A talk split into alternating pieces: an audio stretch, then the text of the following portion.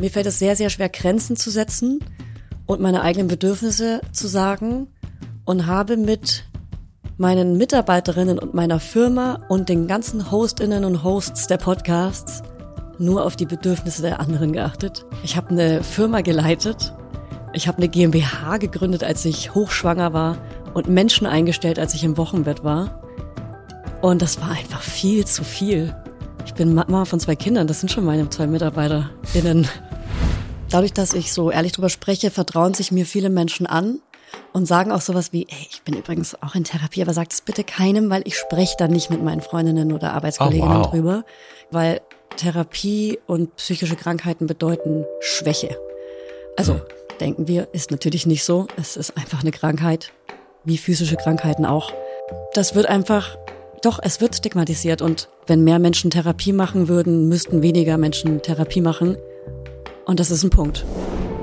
Wir sind nicht faul, wir sind nicht dumm, sondern wir haben ADHS und es ist anstrengend, das zu haben. Und deswegen würde ich niemanden belächeln, der sich mit ADHS entschuldigt, weil es einfach wirklich richtig viele Schattenseiten gibt und ähm, ich auch krass darunter leide.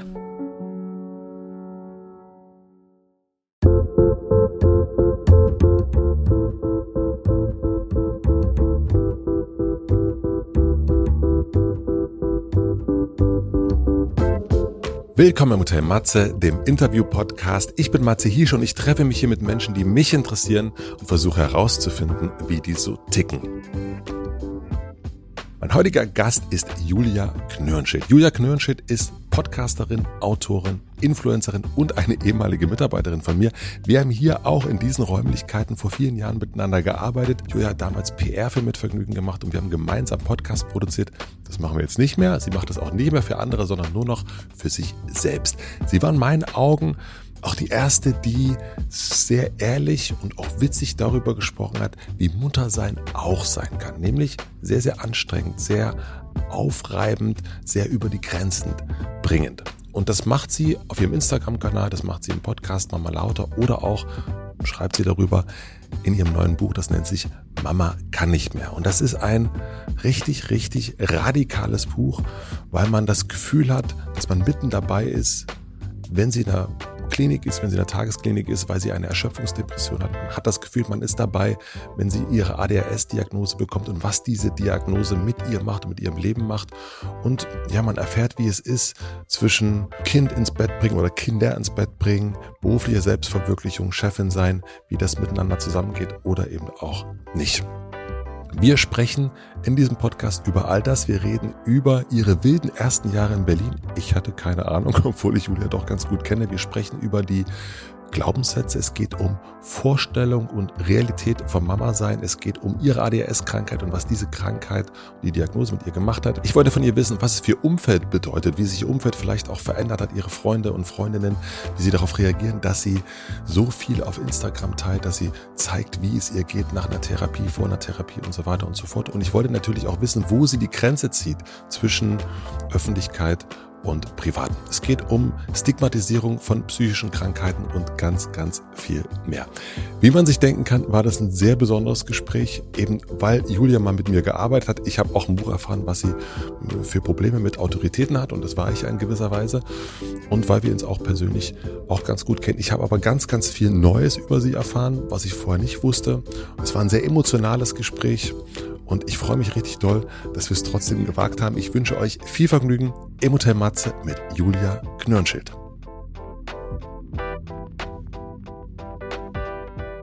Es ist, ich glaube, das kann man auch sagen, es ist ein bisschen merkwürdig, dass wir ein Interview miteinander machen. Also mhm. Also für mich ist es zumindest ein bisschen merkwürdig, mhm. weil ich noch nie eine Person interviewt habe, die mal, wenn man es so will, für mich gearbeitet hat. Mhm. Ja. Und wir saßen tatsächlich ein paar Jahre hier zusammen in diesen Räumlichkeiten. Da gab es mhm. aber diesen Raum so noch nicht. Ja. Und du sagst, glaube ich, hier drüben. Ja, ich saß hier im, im, Vierertisch und ziemlich sicher auch mit der Wand hinter meinem Rücken, weil ich mochte es nicht, wenn ihr in meinen Laptop reingeguckt habt. Ja, ja. das haben wir sehr oft gemacht. Ja. Nee. Nee, habt ihr natürlich nie gemacht, aber ich, ich kann wirklich sehr, sehr schnell arbeiten, deswegen habe ich natürlich in kürzester Zeit mehr geschafft, deswegen habe ich natürlich auch viele Facebook-Pausen mhm. gemacht. Ja, sicher. Sag ich, wie es ist? Ja. Hast du, ich habe dein Buch natürlich gelesen und du hast darin geschrieben, dass du äh, Probleme mit äh, autoritären Menschen hast. Fühlst du dich da angesprochen? Nee, ich habe mich gefragt, ob ich ein autoritärer Mensch für dich war. Ja, also auf jeden Fall. Ich habe ich hab ja meine Festanstellungen oft gewechselt, weil ich ähm, spätestens dann, wenn ich einen Konflikt hatte Ja. mit einer autoritären Person und dadurch, dass die autoritäre Person natürlich auch noch über mir steht, musste ich dann diesen Konflikt schnell vermeiden und abhauen. Das war auf jeden Fall immer so ein Thema, Ja. weil ich aber auch negative Gefühle gar nicht aushalte. Es ist mir ganz unangenehm, wenn jemand mir sagt, was ich machen soll in einem strengen Ton. Das konnte ich nie verstehen, dass man da zu einer autoritären Person, dass man da so untergeordnet wird.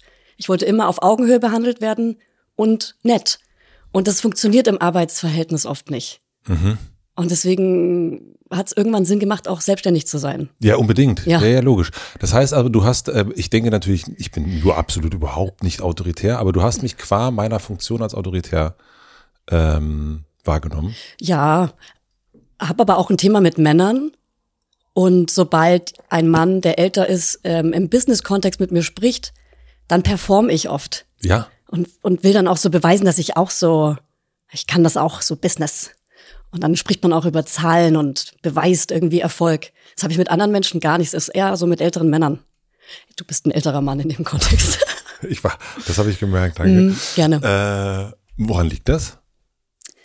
Mm, Also ist das etwas, ich frage mal anders, ist das etwas, was du von deinen Freundinnen bestätigt bekommst? Ist das etwas, was du auch bei anderen Frauen äh, entdeckst oder ist das etwas Julia-eskes?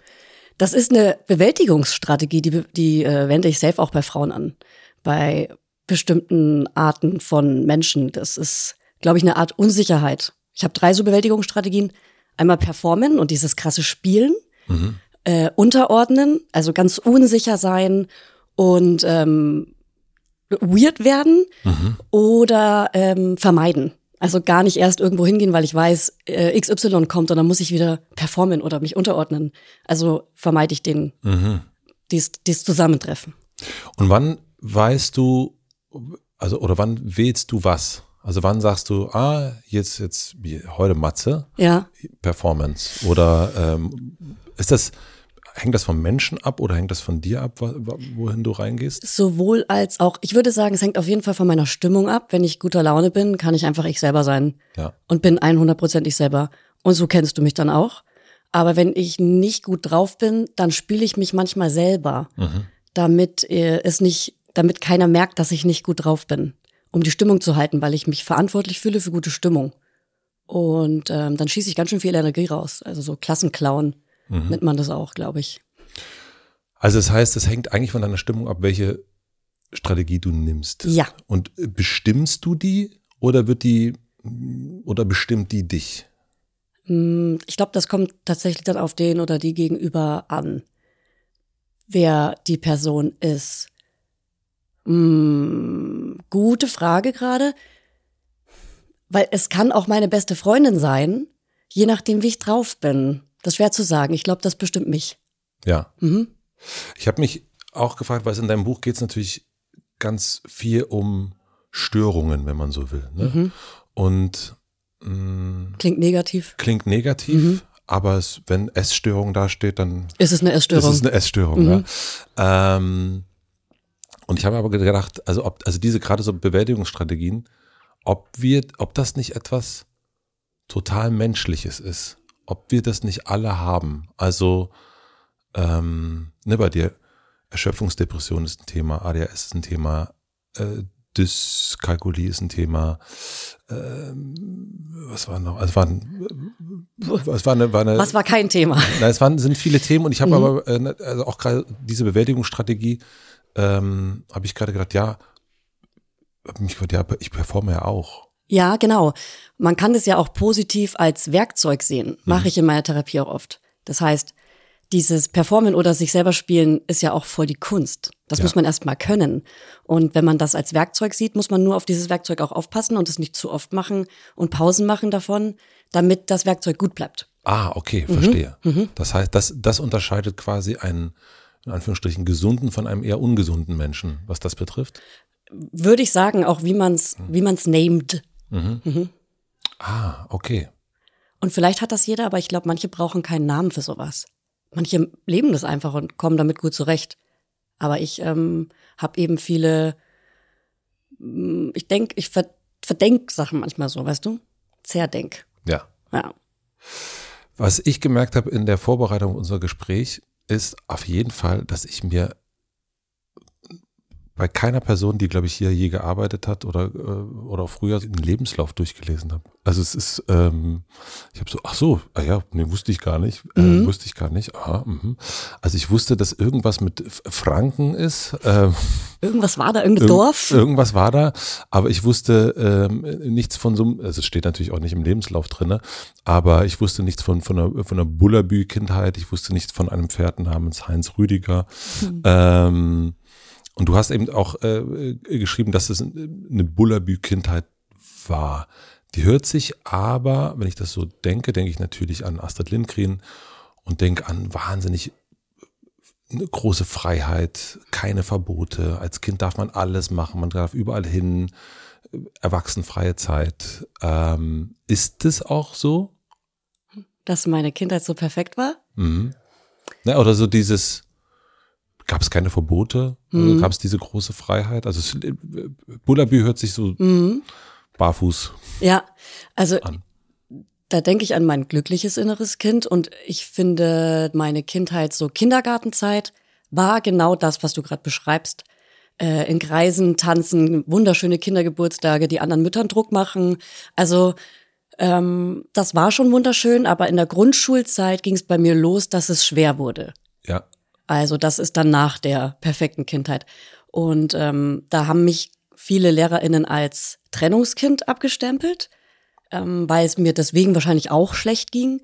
Aber eigentlich war es ähm, eine Diagnose, die mir nicht gestellt wurde, deswegen, weil sie meinten halt, hey, das ist ein Trennungskind, das packen wir mal so in diese Schublade und da wurde gar nicht mehr weiter drauf geguckt. Aber eigentlich war da was. Eigentlich war der ADHS. Genau. Du hast, das ist dann, also, das ist dann die Lebenslaufphase, ist äh, viele Schulwechsel gehabt eigentlich. Ne? Krass viele Schulwechsel. Also Waldorfschule, Mhm. Gymnasium, vom Gymnasium aber in die Hauptschule, das ist auf jeden Fall ein, ein Wechsel. Ich habe mich im Gymnasium angemeldet und bin dann aber nie hin, Mhm. weil äh, mein Glaubenssatz, ich bin dumm, sehr aktiv war. Und deswegen ähm, bin ich in die Hauptschule. Was nicht heißt, dass Menschen in der Hauptschule dumm sind, sondern ich habe mich einfach nicht schlau genug gefühlt für ein Gymnasium. Und du bist nicht hingegangen, das heißt, du hast Schule geschwänzt? Ja, auch. Ich habe Schule geschwänzt. Ich äh, bin manchmal gegangen, manchmal nicht. Ich habe eine Klasse wiederholt. Ich bin dann für ein Jahr nach Potsdam wieder in die Waldorfschule, dann zurück in die Hauptschule. Dann habe ich ein Quali gerade so gemacht. Ähm, ich hatte schon immer einfach Fokus und Konzentrationsprobleme und deswegen und und und eben Probleme mit ähm, mit Konfliktpersonen. Ja, Wenn ich geschimpft wurde, bin ich gegangen. Ja, Wenn ich eine Lehrerin oder einen Lehrer nicht mochte oder mich nicht mochte, bin ich weg ja. und geflüchtet. Und sowas auch mit Hobbys. Und auch ohne Grund, äh, nicht ohne Grund hast du meinen Lebenslauf nie gesehen. Ich habe meinen Lebenslauf nie mit eingereicht und habe mit meiner Persönlichkeit geglänzt, dass ich irgendwo eingestellt wurde. Und es hat irgendwie geklappt. Interessant. Performen. Performen. Mhm. Ja, ja, ja, verstehe. Ähm, dieser Glaubenssatz, ich bin dumm, ist das ein eigener Glaubenssatz oder ist das ein Glaubenssatz, der auch von woanders herkommt? Der kommt sowohl von innen als auch von außen. Dadurch, dass ich mich nicht so gut konzentrieren konnte, dachten die Menschen halt oder die LehrerInnen, die, die schafft's halt nicht, die kriegt es nicht hin. Also sie kann sich nicht konzentrieren, also scheint sie ja nicht schlau zu sein. Ja. So, this way. Mhm. Weißt du? Und wenn du jetzt mit dem, mit der Schleue, die du jetzt hast, was hätte dir damals geholfen? Ähm, mir hätte tatsächlich die Diagnose geholfen und Lehrer und Lehrerinnen, die wissen, wie sie mit solchen Kindern umgehen. Dass man zum Beispiel schon in der Schule so eine Skills, wie ich sie hier dabei habe, wie eine Büroklammer oder ein Igelball oder ein Akupressurring, ähm, benutzen darf, um sich zu konzentrieren, um mit aufzupassen, um zu folgen. Ja. Ja. Also du glaubst, dann wäre wäre es nicht zu so viel Wechseln gekommen. Ja, wenn, wenn ich ein Verständnis erfahren hätte für, für das Gehirn, welches ich habe, das funktioniert einfach anders Mhm. Als ein nicht neurodiverses Gehirn. Es gibt einfach verschiedene Gehirne. Ja, ja. Also ich glaube, sehr, sehr viele verschiedene, würde ich behaupten. Ja. Und wie lange hat dieser Glaubenssatz, den ich übrigens auch kenne, äh, Realschüler, ähm, und auch immer eine, sehr umgeben von Gymnasianten. Ja. Also du hast eine mittlere Reife, richtig? Mittlere Reife, genau. Aber auch gerade, gerade. auch so ein 3,0 Abschluss? Oder was darf man da haben? Das weiß ich gar nicht, was, kann ich dir gar nicht sagen. Bei mir ist auf jeden Fall auch so 3,0 irgendwie. Nee, so. es hat, also es, es hat, also ich hätte auch nicht aufs Gymnasium gehen können. Mhm. Genau. Ähm, aber ich kenne diesen Satz, ich, ach, da bin ich einfach zu doof für, Mhm.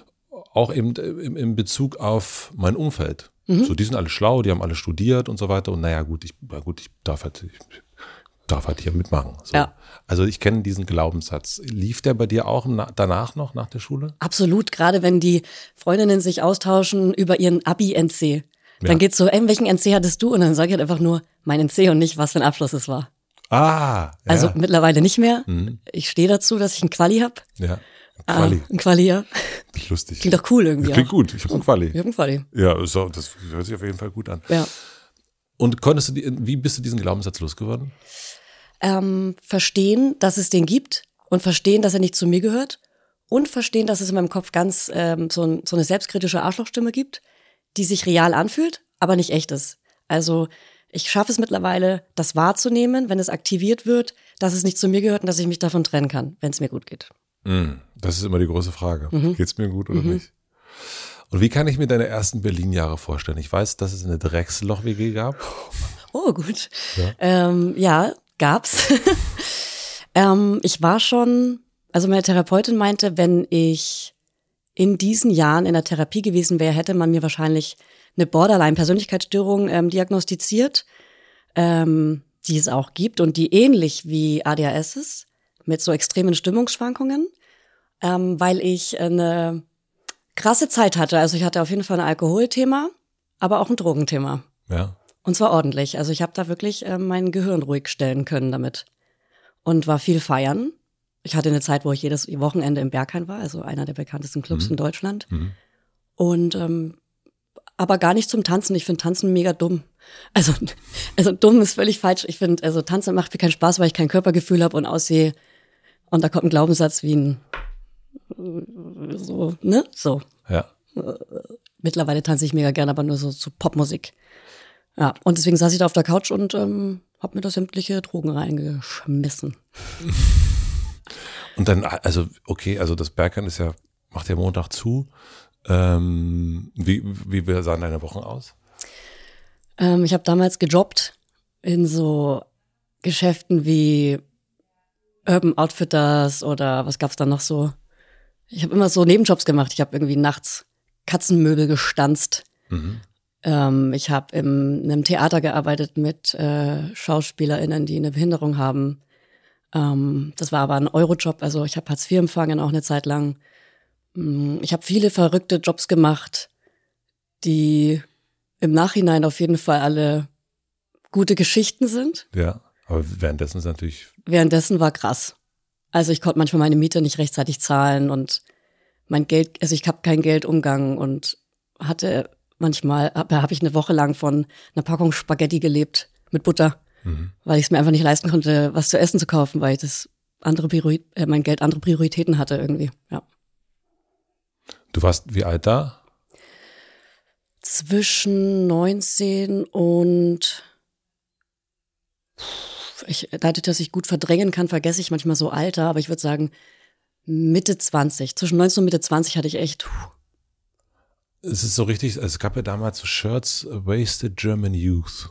Mhm. Ich weiß nicht, ob du dich daran erinnerst. Und ich habe gerade so das Bild vom, das, das ist so Wasted German gewesen gerade. Ja. So ein bisschen. Hört sich sehr wasted an eigentlich. Ja, ich habe da auf jeden Fall einen Lifestyle gelebt, so Crystal Castles, haben wir früher gehört. Ja, stimmt.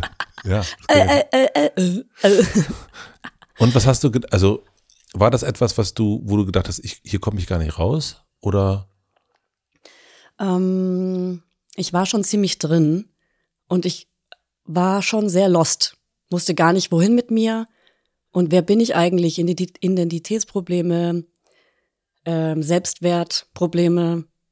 Ähm, ja, ich glaube, das war echt schwer, da rauszukommen. Ich hatte eine ganz, ganz negative Drogenerfahrung, die hat mich da Gott sei Dank von den Drogen weggebracht. Was war das für eine Droge? Können wir da hier drüber sprechen eigentlich? Ist Vergangenheit, ne? Ja, Äh, Ketamin. ja.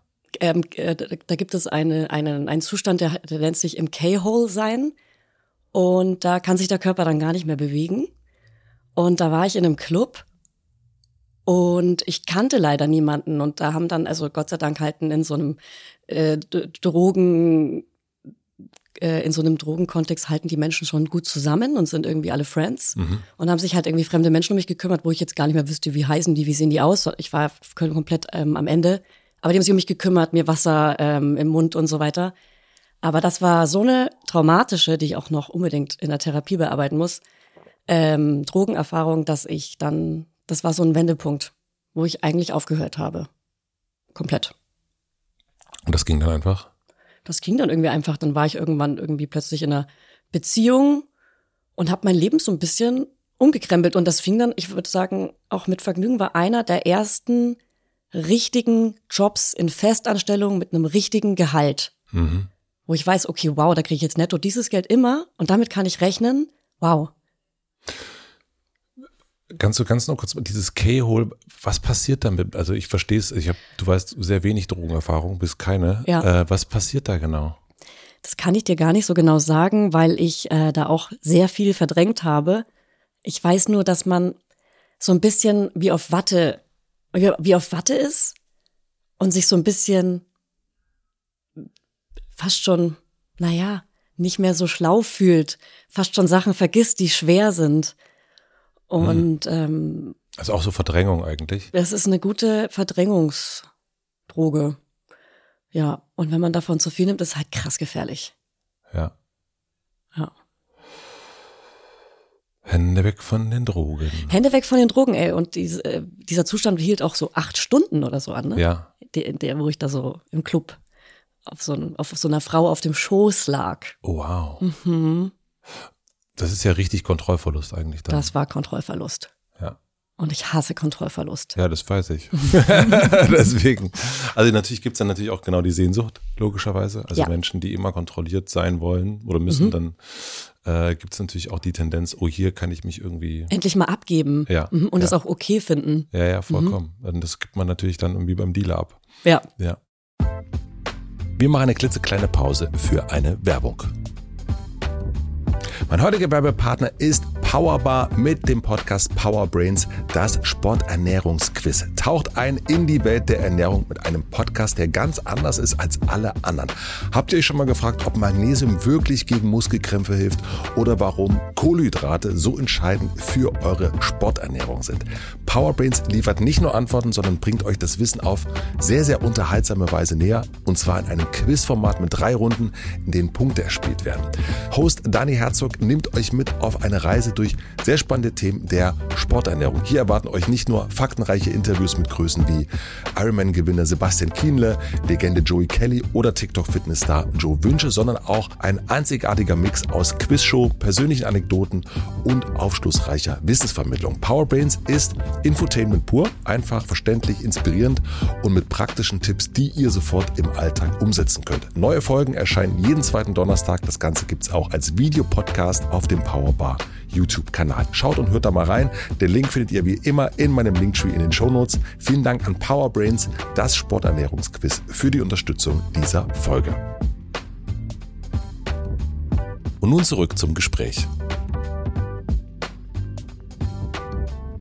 Wie ich dich kennengelernt habe, war eben nicht, aus, nicht aus dem Berghain rauskommen, sondern ähm, wir haben uns kennengelernt, weil du im Kneipenchor äh, gesungen hast Berliner Kneipenchor und weil du Lieblingsnanny gemacht hast. Mhm. Und äh, eine Firma, die sich darum gekümmert hat, dass Menschen ähm, Erziehungsunterstützung bekommen haben. Mhm. Ja.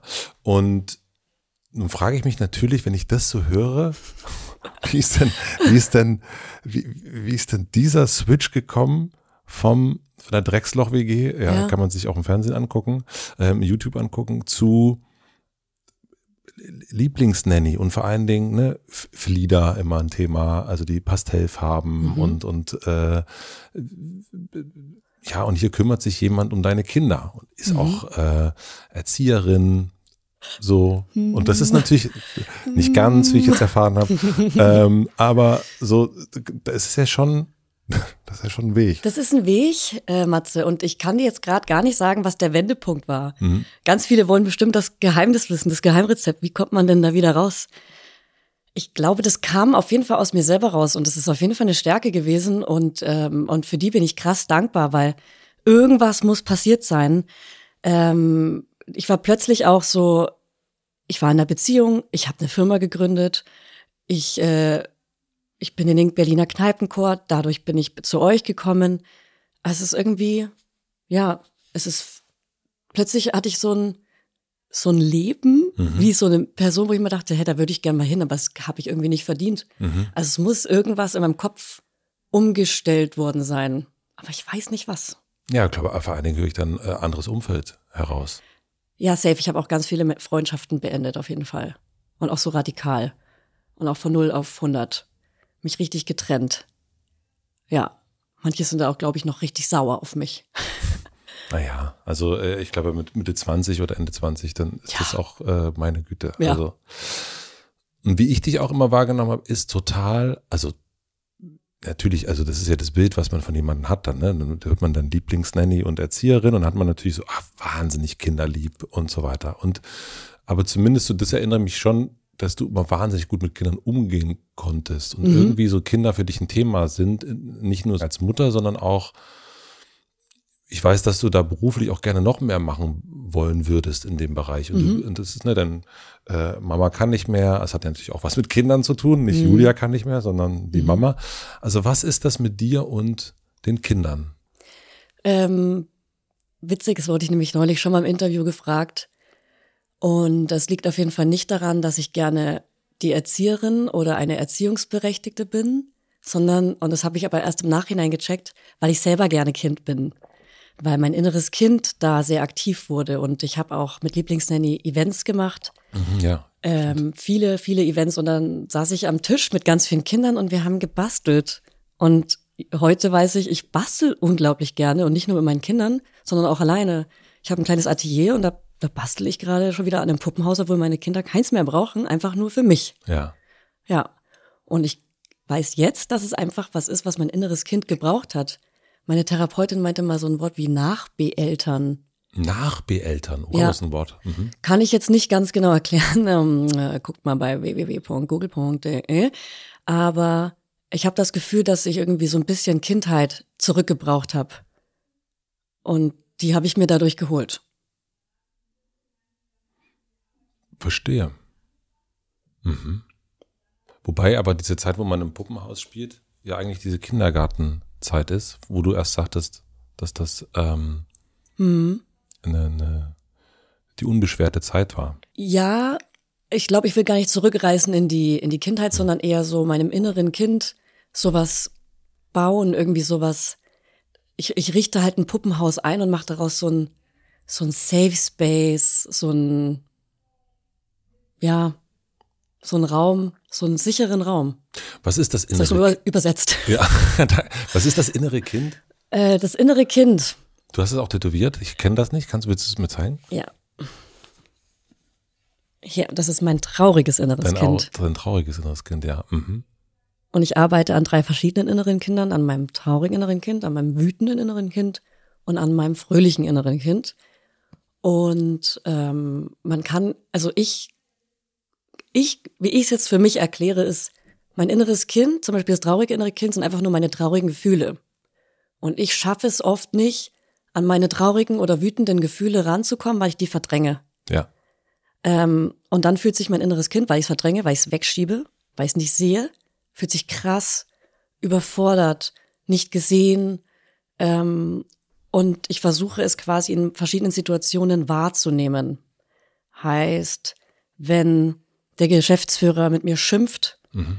ähm, dann, dann bin, ist nicht die gesunde erwachsene Julia traurig und fühlt sich so falsch behandelt, sondern mein inneres Kind. Und ist dieses innere Kind, ist das dann die kleine Julia, damit ich, also so, mhm. ähm, also da ist, da wird das Kindliche in einem angesprochen, was noch nicht erwachsen werden konnte, oder? Da kommt ein Gefühl hoch, was ich schon mal hatte in einer Situation, man könnte es sogar auch in, einem, in einer traumatischen Situation sagen. Heißt, äh, der Geschäftsführer schimpft mit mir und hier in meinem Bauch oder auf meiner Brust oder auf meinem Körper oder Kloß im Hals. Es gibt ganz verschiedene ähm, Stellen am Körper, wo man dann dieses Gefühl spüren kann. Wenn man das in dem Moment wahrnehmen kann, so okay, das ist gerade eine Übelkeit im Bauch, ähm, haben wir in der Therapie zum Beispiel schon mal ähm, so eine Imagination gemacht. Mhm. Heißt, ich mache meine Augen zu, behalte das Gefühl wie so ein Screenshot und dann leitet meine Therapeutin diese Imagination und schafft es, dass ich dieses Gefühl in meiner Vergangenheit wiederfinde. Und da hatte ich schon mal so ein, es war wie so ein Zeitstrahl, wie so, wie so Instagram 9 zu 16 Videos, ganz viele verschiedene Erinnerungen, wo dieses Gefühl hochkam. Mhm. Und immer nur so Snippets, so äh, Gesichter von Lehrern, äh, Gesichter von Familienmitgliedern. Und irgendwann ist es so stehen geblieben und bei einer Situation geblieben. Ich sage jetzt nicht bei welcher, das ist zu intim, aber da, das war so eine richtig einprägsame Situation, wo dieses Gefühl dann da war und ich habe gemerkt, ach krass. Also muss ich in diese Situation reisen, als gesunde Erwachsene, Augen zu, und äh, die gesunde Erwachsene spricht mit dem inneren Kind in der Situation und sagt, das lag nicht an dir, und versucht die Situation wieder zu heilen und eine neue Situation draus zu machen. Ja, und das habe ich schon mit ein paar Sachen geschafft. Und ist das dann, also Heilung heißt, das Kind wird gesehen mhm. und wird verstanden, mhm. wird getröstet mhm. und verschwindet dann dieses Gefühl, merkst du dann, aha, guck mal jetzt, der Geschäftsführer Mhm. Wenn der jetzt nochmal schimpft, wo es den nicht mehr gibt bei dir, aber ähm, dann, dann weiß ich, okay, das ist nicht so schlimm. Also du nimmst es dann nicht zu nah. Ja. Die gesunde Erwachsene kommt dann und sagt, ey, ganz kurz, können wir kurz unter vier Augen sprechen. Das, äh, was, was vorhin passiert ist, das hat mich voll verletzt. Nur das, also so äh, meine Gefühle äußern, das hat mich verletzt, deswegen habe ich so und so reagiert. Tut mir leid. Ähm, können wir da einfach nochmal erwachsen drüber sprechen. Ja. Weil ich dann wahrscheinlich bockig reagiert habe oder zickig oder gekündigt habe. Ja. Oder vielleicht gekündigt Ja, oder vielleicht einfach gekündigt habe. Ja, ist auch schon passiert. Ja, ist auch schon passiert. Perfekt, ja, ja, ja, ich weiß, da gab es da draußen einen Streit mit jemand anders. Das war und danach wurde gekündigt. Ja, ja, und das ist mir aber wirklich oft schon passiert. Also mit anderen Jobs auch. Ich weiß. Sehr ja, das ist, äh, das ist ja auch gar kein. Aber es ist ja das Interessante. Also ich glaube, jeder Mensch hat das ja. Ne? Also jeder Mensch. Du kannst ja so, so gute Eltern sein, wie du willst. Mhm. Äh, dein Kind willst du beschützen und mhm. so weiter und so fort. Aber weder du noch ich wissen, was wir mit unseren Kindern anrichten. Ja. Im Guten wie im Schlechten. Voll. Ne? Also so, dass man, also deswegen glaube ich, dass dieses Kind ist, ist ja bei, bei jedem Menschen da. Ja, Oder? bestimmt. Manche nehmen es wahr, manche nicht. Manche wollen sich damit nicht beschäftigen. Mhm. Aber ja, natürlich, die Reaktion, die kindliche Reaktion von einem erwachsenen Menschen ist das innere Kind. Mhm. Das heißt, wenn wir merken, okay, hier ist jemand, ich, ich rede mit einer Person, ich denke so, also das ist jetzt hm? irgendwie unangemessenes, mhm. die Reaktion ist heftig ja. gerade. Das heißt, wir können daraus schließen, ja, wahrscheinlich ist diese Person gar nicht zurechnungsfähig gerade, richtig? Ja. Weil ich kenne das auch, dass man manchmal Gespräche führt und denkt, ja, Heidanei, was, also ja. das, äh, ich habe nur gesagt, könntest du bitte den Kaffee bringen? Ja. Also so ja. gefühlt. Und äh, dann ja. Dann kam was Altes hoch, wo man schon mal einen Kaffee gebracht hat und äh, das lief doof. Dann ja. aber Ärger bekommen hat dafür, dass er nicht geil war. Ja, ja und das ist ja auf jeden Fall gang und gäbe. Ja, das kann schon. Das ist gang zittern die Leute hier. Die zittern. zittern die Leute hier. Äh, nee, das liegt an unserem Kaffee. Äh, und das ist ein Problem. Ähm, Über die Kaffeemaschine müssen wir auf jeden Fall nochmal sprechen, ja. Nein, die, wir haben eine neue. Ja. Wir haben wirklich eine neue. So eine, wo man so draufdrückt und auch der Mischer dadurch, also so eine Kaffeemaschine mag ich nicht, wo man so draufdrückt. Das ist doch wunderbar. Äh, wir haben vorher, eine, wir haben eine, ach, wir haben, also mit Kaffee haben wir hier wirklich viel durch. Ich bin Kaffeesommelier. Aber das liegt ja wohl an deinem Mann. Mm, darüber möchte ich jetzt nicht sprechen. ja. Aber nee, es liegt nicht an meinem Mann. Ich, ich mag wirklich gerne guten Kaffee und ich kaufe nur gute Bohnen und am liebsten trinke ich Filterkaffee oder Cappuccino mit. Also bin ich, da bin ich der richtige. Hafer, ich bin so eine Hafermutti. Du bist auf jeden Fall, das ist, das ist mir klar. Das ist mir klar. Ähm, wie hast du dir als Kinderfan mhm. äh, das äh, Muttersein mhm. vorgestellt? Ähm, harmonisch, in Leinenkleidern, sage ich immer, ähm, leichtfüßig, ähm, kuschelig Und ähm, harmonisch habe ich schon gesagt, oder? Ja. Das ist mir wichtig. Ja. Ja, ganz anders. Also es war schon eine Realitätsklatsche und das kannst du bestimmt bestätigen. Ähm, da, also das, was passiert ist, damit habe ich einfach gar nicht gerechnet. Und ich muss aufpassen, dass ich nicht zu einer Wart's mal ab Mutti werde, so wie ich sie früher beschimpft habe. Weil es einfach wirklich ganz anders und viel anstrengender ist, als man denkt. Für manche, besonders für mich und besonders für Menschen mit ADHS. Was ist das Anstrengende? Ähm, das immer verfügbar sein, dass ich plötzlich eine kleine Geschäftsführerin und einen kleinen Geschäftsführer zu Hause habe, der mir immer sagt, was ich machen soll. Ja, die Autorität ist da. Ähm, ich bin nicht selbstbestimmt. Und auch wenn ich komplett im Minus bin, wenn ich keine Energie habe, wenn ich müde bin, ich muss immer da sein. Ich muss ins Bett bringen, wenn ich dran bin, jeden zweiten Abend. Ich muss Abendessen machen. Ich muss da sein. Ich muss denen eine Struktur geben. Ja. Ich muss auch Vorbild sein. Ich habe ganz schön viele Jobs. Und das ist anstrengend. Und du hast dir vorher gedacht, naja, ich bin ja die Chefin in Anführungsstrichen und ich, äh, ich habe ja jetzt hier die Leinenkleider rausgeholt und jetzt kuscheln wir alle und ähm, also du hast, obwohl du ja auch als, als Nanny ja viel Erfahrung gemacht hast, hast du das nicht gesehen, darüber warst du überrascht, wie, wie sehr Chefs die sein können. Ja, also ich habe das als Nanny schon immer wahrgenommen, aber, aber dachte man, naja, bei meinen eigenen Kindern wird ja alles anders. Die werden Ja. ja, wie ich. Ja, Sind sie ja auch und das ist das Problem. ja, ja, Äh, ja, also Problem nicht, wir wissen schon, eine Herausforderung. ja. Es gibt, es gibt keine Probleme.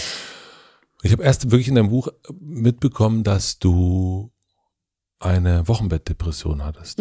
Zweimal bei beiden Kindern. Mm, Ja, ein, ähm, beim ersten Kind hatte ich eine Wochenbettdepression und beim zweiten Kind hatte ich ähm, eine traumatische Erfahrung. Bei der Geburt, während der Geburt. Naja, also der Kaiserschnitt war jetzt nicht meine traumatische Erfahrung, der war eher meine Rettung. Mhm. Ähm, ich habe mich vorher positiv damit beschäftigt, dass ich äh, bei der zweiten Geburt einen Kaiserschnitt haben könnte. Meine Tochter war sehr, sehr groß und sehr, sehr schwer. Ähm, und durch den Kaiserschnitt hatte ich aber danach ganz schön Probleme. Mein Bauch war voller Luft und ähm, und hat krass wehgetan. Das klingt jetzt irgendwie so, ja, voller Luft sieht lustig aus, aber es hat krass wehgetan. Ich hatte krasse Nachwehen und musste länger im Krankenhaus bleiben, als ich dachte. Ich musste meine Tochter ab und zu in ein anderes Zimmer schieben lassen und mit der Flasche füttern lassen. Ich konnte sie nicht halten, ich konnte sie nicht küssen. Ich hatte Herpes am Kinn und man darf Babys mit Herpes nicht küssen, weil das richtig, richtig gefährlich sein kann für Ja. Babys. Das heißt, ich konnte sie nicht küssen, ich konnte sie nicht in den Arm nehmen. Ich, ich hatte irgendwie, mir hat so eine Zeit gefehlt und das war richtig krass. Ja. Ja. Und was ist eine Wochenbettdepression? Das ist eine Depression. Ja, das, Ähm, das ist ein nicht fühlen können. Ich ähm, habe ein bisschen auf den Moment gewartet, wo ich, wo ich das Baby angucke und mich krass drüber freue. Ähm, ich hatte einfach depressive Gefühle. Ich habe mich ähm, isoliert und hatte, war überfordert von Menschen mhm.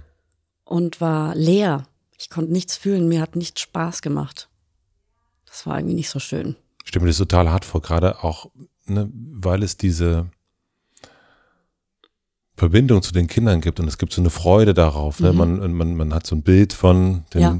Leinenkleidern und so weiter und dann ist es soweit und dann ist das verdammt anders. Ja, Das stelle ich mir super hart vor. Ja.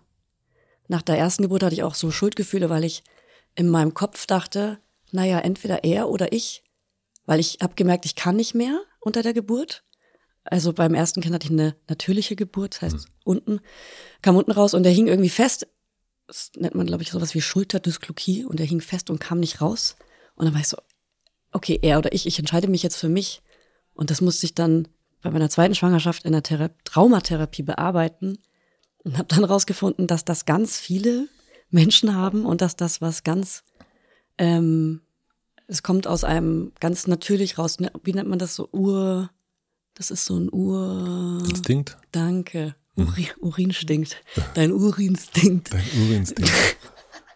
Äh, das ist ein Urinstinkt, genau, ähm, dass man das, dass man das einfach denkt, dass man sein Leben zuerst rettet. ja. Weißt du, was ich meine? Ja, ja, ja, ja. Aber da hatte ich ganz schlimme Schuldgefühle und Schuldgefühle sind eh so ein Thema für Mütter. Schuldgefühle, Schamgefühle zerfressen einen richtig. Konntest du darüber reden damals mit deinen Freunden? Äh, nee, ich habe das eher weggespielt, perf performt. Ja, also da kamen wieder Mhm. die, wie, wie, wie heißen sie? Die äh, Bewältigungsstrategien. Die Strategien. Und da hat performt und du hast dann performt, dass du eine glückliche Mutter bist? Je nachdem vor wem, meine guten Freundinnen haben das alles mitbekommen. Meine beste Freundin war Gott sei Dank zum Beispiel mit mir gleichzeitig schwanger und gleichzeitig äh, hat kurz nach mir auch ihren Sohn bekommen und da konnte man schon ehrlich drüber sprechen. Ja, Oder auch mit Fanny, ja. mit der habe ich auch zusammen Ein Podcast. einen Podcast, genau, und äh, da haben wir immer sehr, sehr ehrlich über all das gesprochen und es hat uns krass geholfen und deswegen haben wir diesen Podcast gestartet, als unsere Babys drei und vier Monate waren. Er ist relativ jung. Also was, ne, du warst ja damals eigentlich noch in einem Angestelltenverhältnis. Mhm. Ähm, In Elternzeit, genau. in Elternzeit. Und also das weiß ich schon, noch, da haben wir auch kurz drüber geredet und das, wir fanden das beide gut, dass du dann, dass du nicht mehr in einem Angestelltenverhältnis bist Ja, äh, und dich selbstständig machst. Aber natürlich ist es ja auch noch total krass, gerade Mutter geworden. Hat irgendwie, das ist ganz anders, als man sich das vorstellt. Und jetzt sage ich, ich mache mich selbstständig. ja. Ähm, ich wusste nicht, wie schlecht es dir ging. Ne? Also so, Ja. äh, würdest du sagen, es ist immer noch eine gute Idee gewesen? Äh, es war auf jeden Fall eine gute Idee. Ich liebe meine Arbeit und ich liebe, dass ich jetzt meine, meine Kreativität und mein Humor endlich für was nutzen kann, was nicht nur mir hilft, sondern auch anderen. Ja. Und ich kann meinen Job ständig wechseln. Ich bin Modedesignerin, ich bin Influencerin, ich bin Buchautorin, ich äh, bin Podcasterin ähm, und habe schon ganz oft irgendwelche Sachen moderiert und so. Und ich kann mich so ausprobieren in verschiedenen Sachen. Und Ja. das ist so witzig und cool. Und es ist auch ein Privileg, dass ich da bin, wo ich bin. Aber das ist halt krass, weil ich manchmal so zurückdenke an die 21-jährige Julia, die irgendwie eine Woche von einer Packung Spaghetti gelebt hat. Und bin dann so richtig so stolz. Ja. Bin so, oh, krass. Der ist ja auch total krass. Ja, Ist total krass. ja. Aber, aber es war natürlich auch ein bisschen zu viel oft.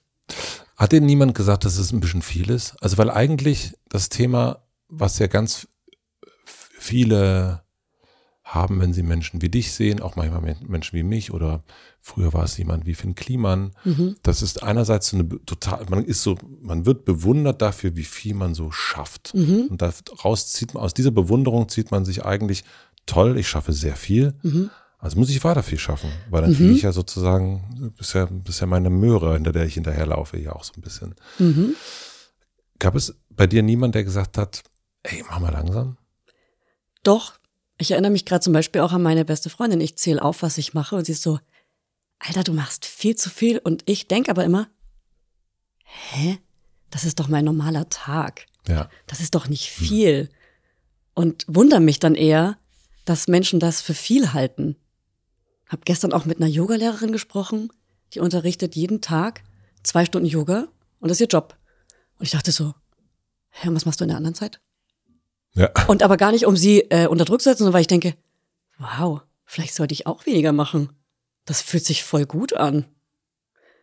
Und äh, das ist auf jeden Fall auch mein Jahr, in dem ich weniger machen will. Ja. Wirklich. Und ich mache auch schon wirklich viel, viel weniger und baue mir in den Tag oft so Sport oder Basteleinheiten oder sowas ein, damit ich nicht arbeite, weil die Arbeit mich eben in die Tageslinie gebracht hat weil ich mir aus der Leistung die guten Gefühle gezogen habe, deshalb besonders viel geleistet habe und dann aber komplett überarbeitet im Burnout war. ja. Weil Mama sein ist schon ein krasser Job mit zwei Kindern.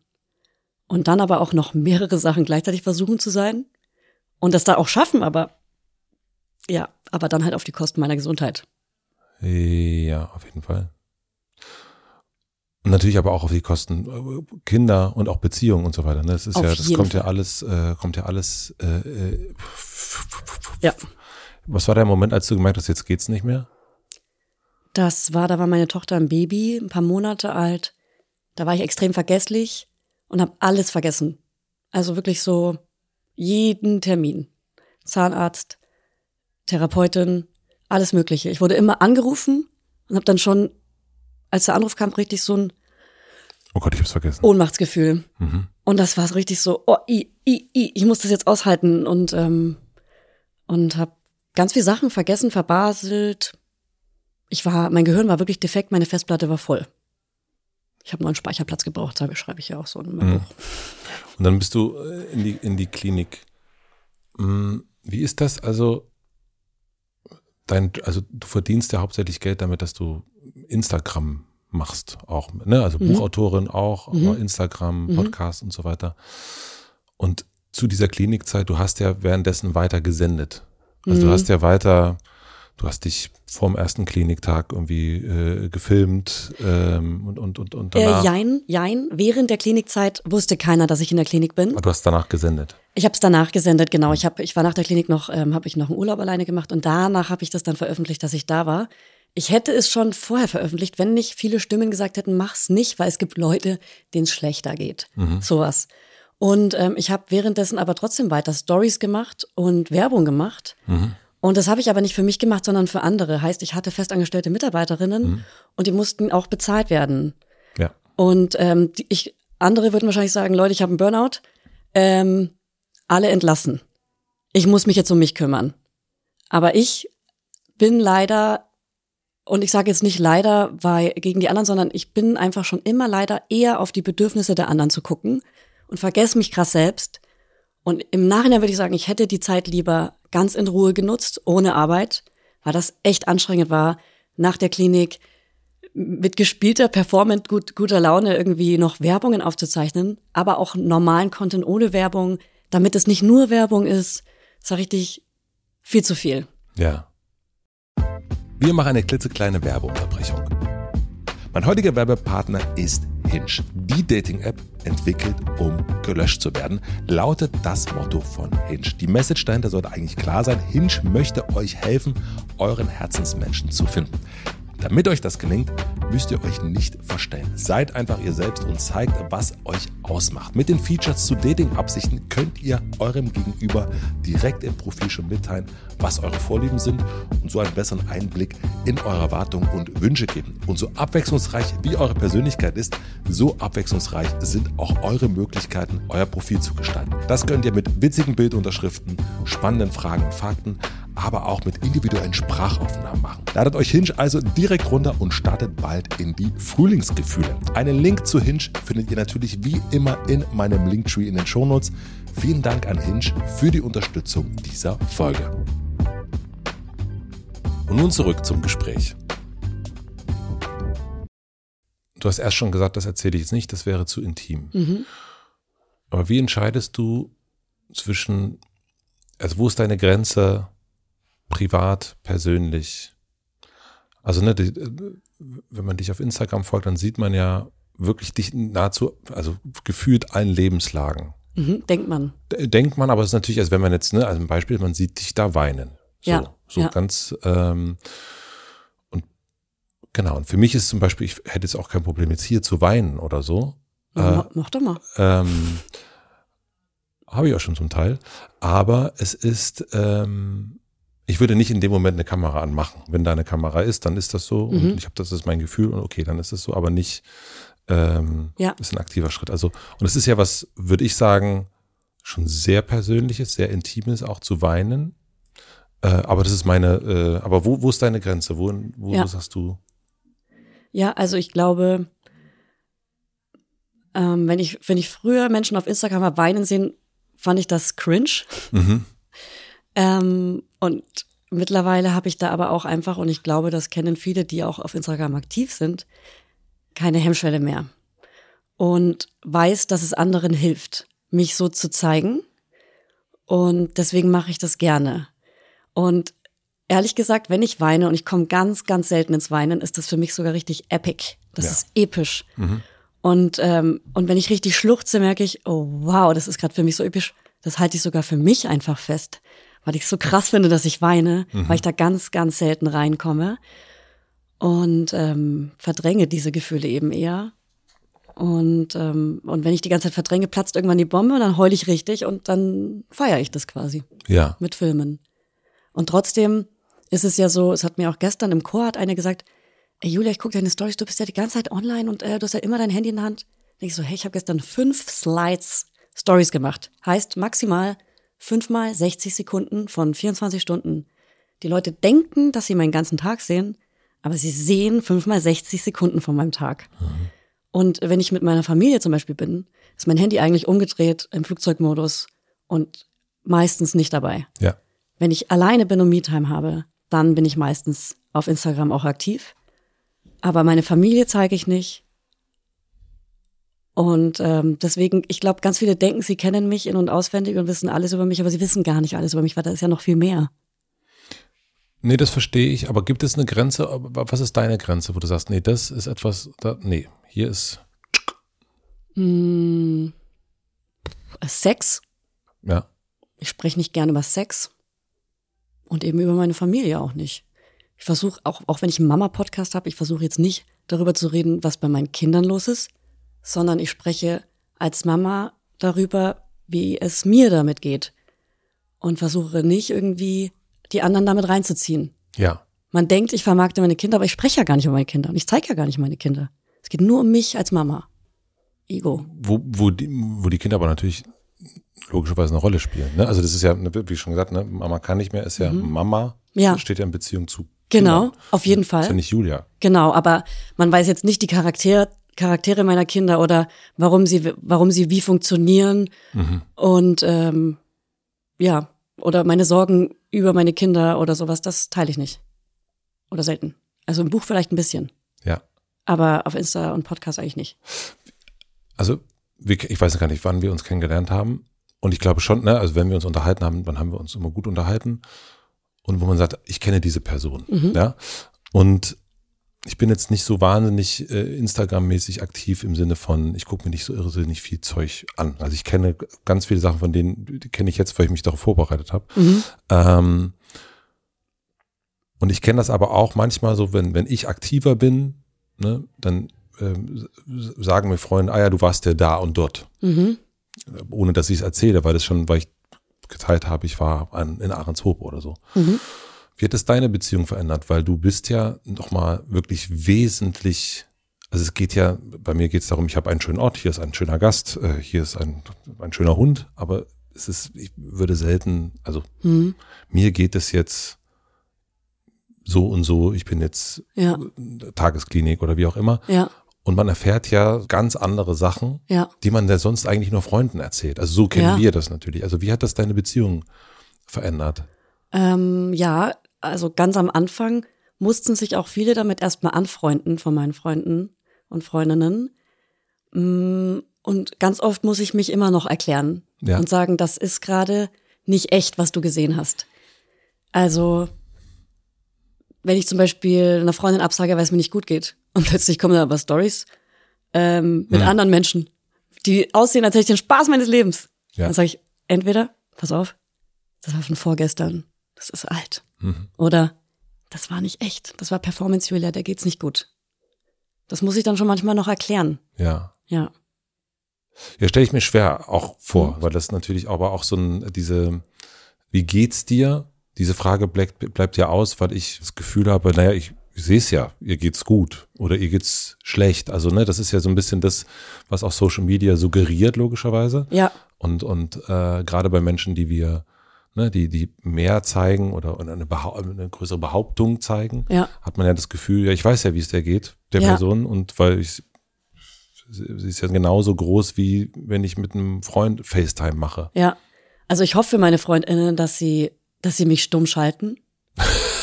ja, das hoffe ich für die, weil sonst hat man ja nichts mehr zu sprechen. Also meine, meine Kernfreundinnen, meine besten Freundinnen, entweder sie gucken es oder gucken es nicht, aber mit denen rede ich trotzdem normal. Aber bei so, ich sag mal, bei so Bekannten, da merkt man schon manchmal, dass das Gespräch einseitig ist und die eher von sich erzählen und mich ja nichts mehr fragen brauchen, weil die wissen alles über mich. Ja. Auch wenn ich auf der Straße erkannt werde und Menschen im Laberflash sind, dann fragen die mich auch nichts, weil die wissen ja alles über mich. Na, Dann reden die über sich. ja.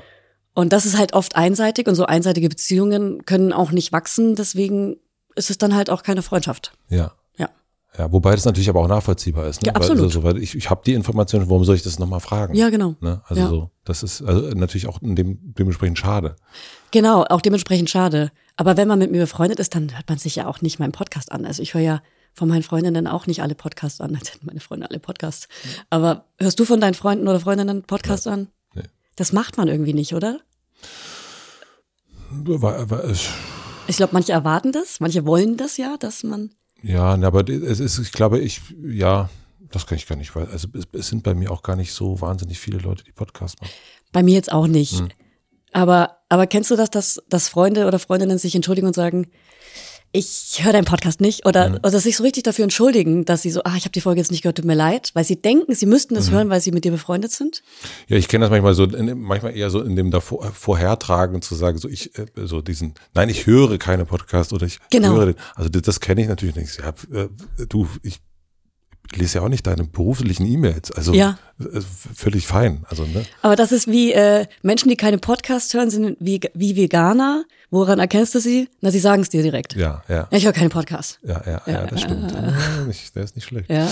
Ähm, was sehr ungewöhnlich war, also das, das, das weiß ich zumindest ganz genau, ist, also als du angefangen hast und auch mit Fanny, war das was sehr Neues, dass zwei Mütter und du dann nochmal rausgestellt hast, so darüber sprechen. Mhm. Also das war schon neu, finde ich. Ja. Also ähm, kannte ich nicht. Ja. Und danach gab es ja immer mehr Leute, immer mehr Mütter, auch teilweise Väter, die das sehr dolle machen. Mhm. Ne? Und jetzt hast du, man könnte jetzt sagen, also wenn man jetzt Instagram aufmacht, zumindest in unserer Bubble. Ist alles voll damit. Ist alles voll damit, aber ja. es bedeutet auch eigentlich, dass das Bild, wie ist das Mutter-Vater sein? Mhm. Also wir haben uns das lavendelmäßig vorgestellt oder wie auch immer. Mhm. Äh, und jetzt denkt man ja, ach du Scheiße, das ist ja wirklich, das ist ja, ja. Die sind ja alle im Burnout, alle depressiv. Es ist wahnsinnig anstrengend. Ja. Ähm, meine Güte, muss das fürchterlich sein, Mutter oder Vater zu sein. Ja. Ähm, was sagst du denn? Ey, also erstens muss jeder seine eigene Erfahrung machen. Ähm, und zweitens finde ich es trotzdem gut, dass jetzt viele Menschen durch diese Einsicht auch entscheiden können, keine Kinder haben zu wollen. Und ich lerne in meinem Alter immer mehr Frauen kennen, die sagen, ich möchte keine Kinder. Und ähm, das sind dann ja automatisch auch diese kinderlosen Menschen. Das Wort Kinder ist damit drin, obwohl sie keine Kinder haben wollen. Mhm. Das finde ich schon mal äh, sehr interessant. Und zweitens finde ich es trotzdem krass wichtig, dass das geteilt wird, wie es wirklich ist. Ich meine, die meisten, die da mit Burnout auf Instagram abhängen, haben auch irgendwas psychisch ja, die sind da schon ähm, psychisch reingestartet in die ja. Elternschaft. Ja. Als Psychos. naja, nehme ich mich mit rein. Ich glaube, wenn man vorher ein bisschen mehr weiß, was einen erwartet, kann man da vorher schon mal dran arbeiten. Mhm. Und wenn man das vorher schon macht, startet man da vielleicht auch noch mal ein bisschen leichter rein. Weißt du, was ich meine? Ja. Ist natürlich schwer zu sagen, weil nicht jeder hat einen Zugang zur Therapie. Aber vielleicht hilft auch manchmal einfach drüber sprechen mit anderen Menschen. Weil Sprechen heilt. Ja, auf jeden Fall. Und wenn du jetzt mit anderen Müttern drüber redest, also auch, ne, weil, weil es eine größere Offenheit gibt. Also, ne, zum Beispiel Marie Nasemann ist eine Freundin von dir, die das ja auch mit ihrem Mann sehr, sehr zelebriert, könnte mhm. man schon fast sagen. Redet ihr auch manchmal darüber, über die Gefahr, was das wiederum mit den eigenen Kindern irgendwann machen könnte? Also zu sehen, keine Ahnung, die, sind dann irgendwann in, in 15 Jahren, 10 Jahren fangen, fangen, die, fangen die an, genauso sozusagen wie wir dann irgendwann angefangen und sagen, sag mal, was war eigentlich in meiner Kindheit los? Ich bin irgendwie merkwürdig. Warte, da höre ich doch mal ganz kurz in die äh, November 2019 Folge von Mama Lauda rein. Ah ja, ah ja, daher weht der Wind. Genau. Also wissen wir ja noch nicht, was mhm. das sozusagen, wie, wie, deren inneres Kind, euer, also das, ne, das innere Kind unserer mhm. Kinder irgendwann in welchem Zustand das ist, weil es eben ja. hören kann, quasi monatlich, täglich, äh, wie ging es meiner Mutter, als ich drei, vier, fünf, zehn ja. war. Also ich rede mit Marie habe ich jetzt zum Beispiel noch nicht drüber hm. geredet, wie es mit den Kindern ist. Ich spreche offen mit ihr übers Mama-Sein und ähm, wir teilen auch ähm, einen Platz im ADHS-Chor und sprechen hm. sehr offen über unsere Symptome und tauschen uns da so aus. Ich muss aber auch sagen, das habe ich ja vorhin schon gesagt, ich versuche schon, meine Kinder rauszuhalten ähm, aus dem Ganzen, so dass er jetzt nicht oder sie jetzt nicht hören kann, äh, sag mal, sag mal, hängt's? Spricht ihr da über, wie ich ab, äh, wie ich aufgehört habe, irgendwie Windel zu kacken? So äh, und aufs Töpfchen gemacht habe, mach ich, habe ich extra nicht drüber gesprochen über so eine Sachen. Ähm, und passt da krass auf. Und zweitens kläre ich meine Kinder äh, krass auf, aktiv. Ich erkläre, was mentale Gesundheit bedeutet warum wir warum wir dagegen arbeiten, warum es auch wichtig ist, auch schlecht drauf sein zu dürfen, wütend sein zu dürfen. Und ich, ich erkläre das. Mhm. Ich erkläre das auch wirklich kinderleicht. Und ähm, in meinem Buch habe ich auch einen Brief verfasst an meine Kinder, wo das nochmal erklärt wird, damit sie wissen, es liegt nicht an denen, sondern an meinem Umgang damit. Und es liegt wirklich nicht an denen, sondern wirklich an meinem Umgang damit. Habe ich hab jetzt zweimal gesagt. Mhm, das hast du sogar zweimal gesagt, ja. Mhm. Ja, ja, ja, ja. Ja, das also, aber natürlich ist es ja immer, also so, äh, der Mama geht's nicht gut mhm. oder dem Papa geht's nicht gut. Ähm, ich weiß nicht, wie es dir damit geht, aber ich habe zumindest auch eine ganze Weile gedacht, das, da habe ich auch was mit zu tun. Ja, und deswegen ist es äh, gerade so kleine Kinder sind so ich bezogen und beziehen alles auf sich. Ja. Das habe ich gelernt. Das heißt, ich muss immer dazu sagen, wenn ich sage, mir geht's schlecht, aber es hat nichts mit dir zu tun, dass ich das immer wieder sage, hm. damit sie wissen, es hat nichts mit dir zu tun. Die ja. glauben das dann auch. Ja. Und das ist, glaube ich, wichtig. Also das ist auch wichtig für andere Eltern zu wissen, sie sind ich bezogen und beziehen es auf sich. Sag, dass du schlecht drauf bist, aber sag, dass es nichts mit dem Kind zu tun hat. Hm. Und gibt es aber den Moment, wo du sagst, ich habe, also das Fragezeichen, ob das gut sein wird für sie irgendwann. Also zu sagen, ja, guck mal hier, das kannst du jetzt zwischen, das wird äh, mein zweiter Bestseller. Äh, da kannst du es nachlesen, wie es wie deine ersten vier Jahre oder wie mhm. meine ersten drei Jahre oder vier Jahre mit dir waren. Also gibt es diese Stimme in dir, wo du sagst, ah, ich auf jeden Fall habe ich immer wieder Angst. Mhm. Und ähm, wenn ich merke, ach, ich habe auch aus Versehen im Podcast doch drüber gesprochen, dass ich sofort sage, rausschneiden, rausschneiden, rausschneiden, mhm. weil ich da wirklich voll krass aufpassen möchte, dass sie davon keine Schaden tragen. Aber ich glaube, das wird eine Generation, die ganz schlau sein wird, was soziale, emotionale ähm, Gefühle und so weiter betrifft.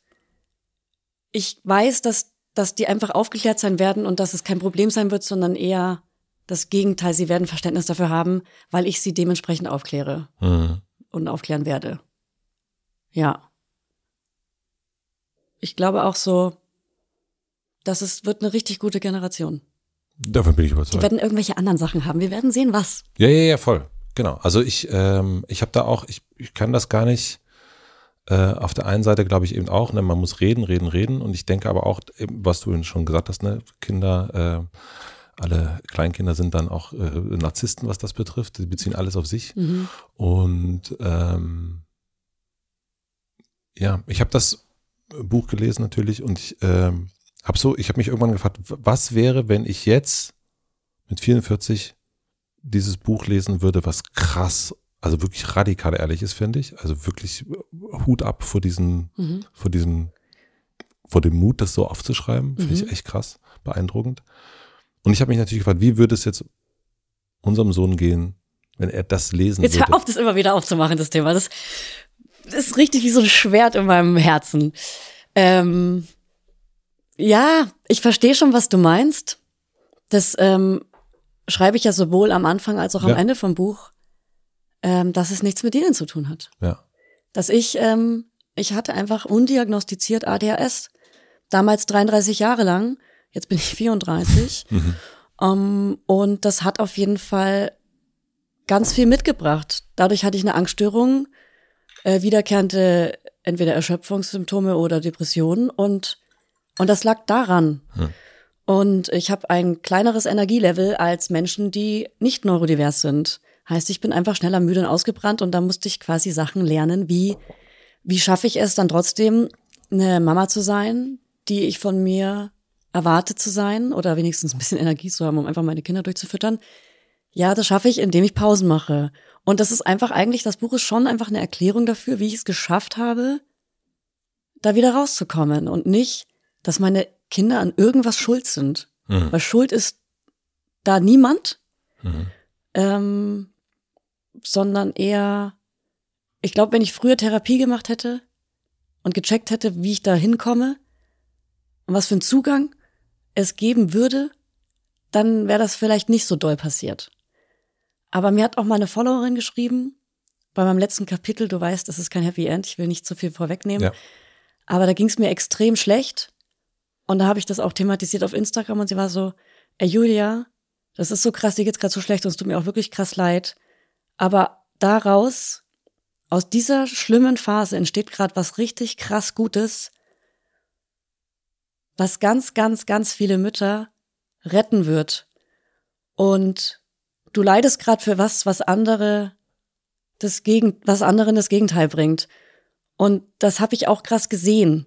Also man muss manchmal in einem richtig tiefen Loch sein, um daraus was zu ziehen, was richtig gut wird für andere.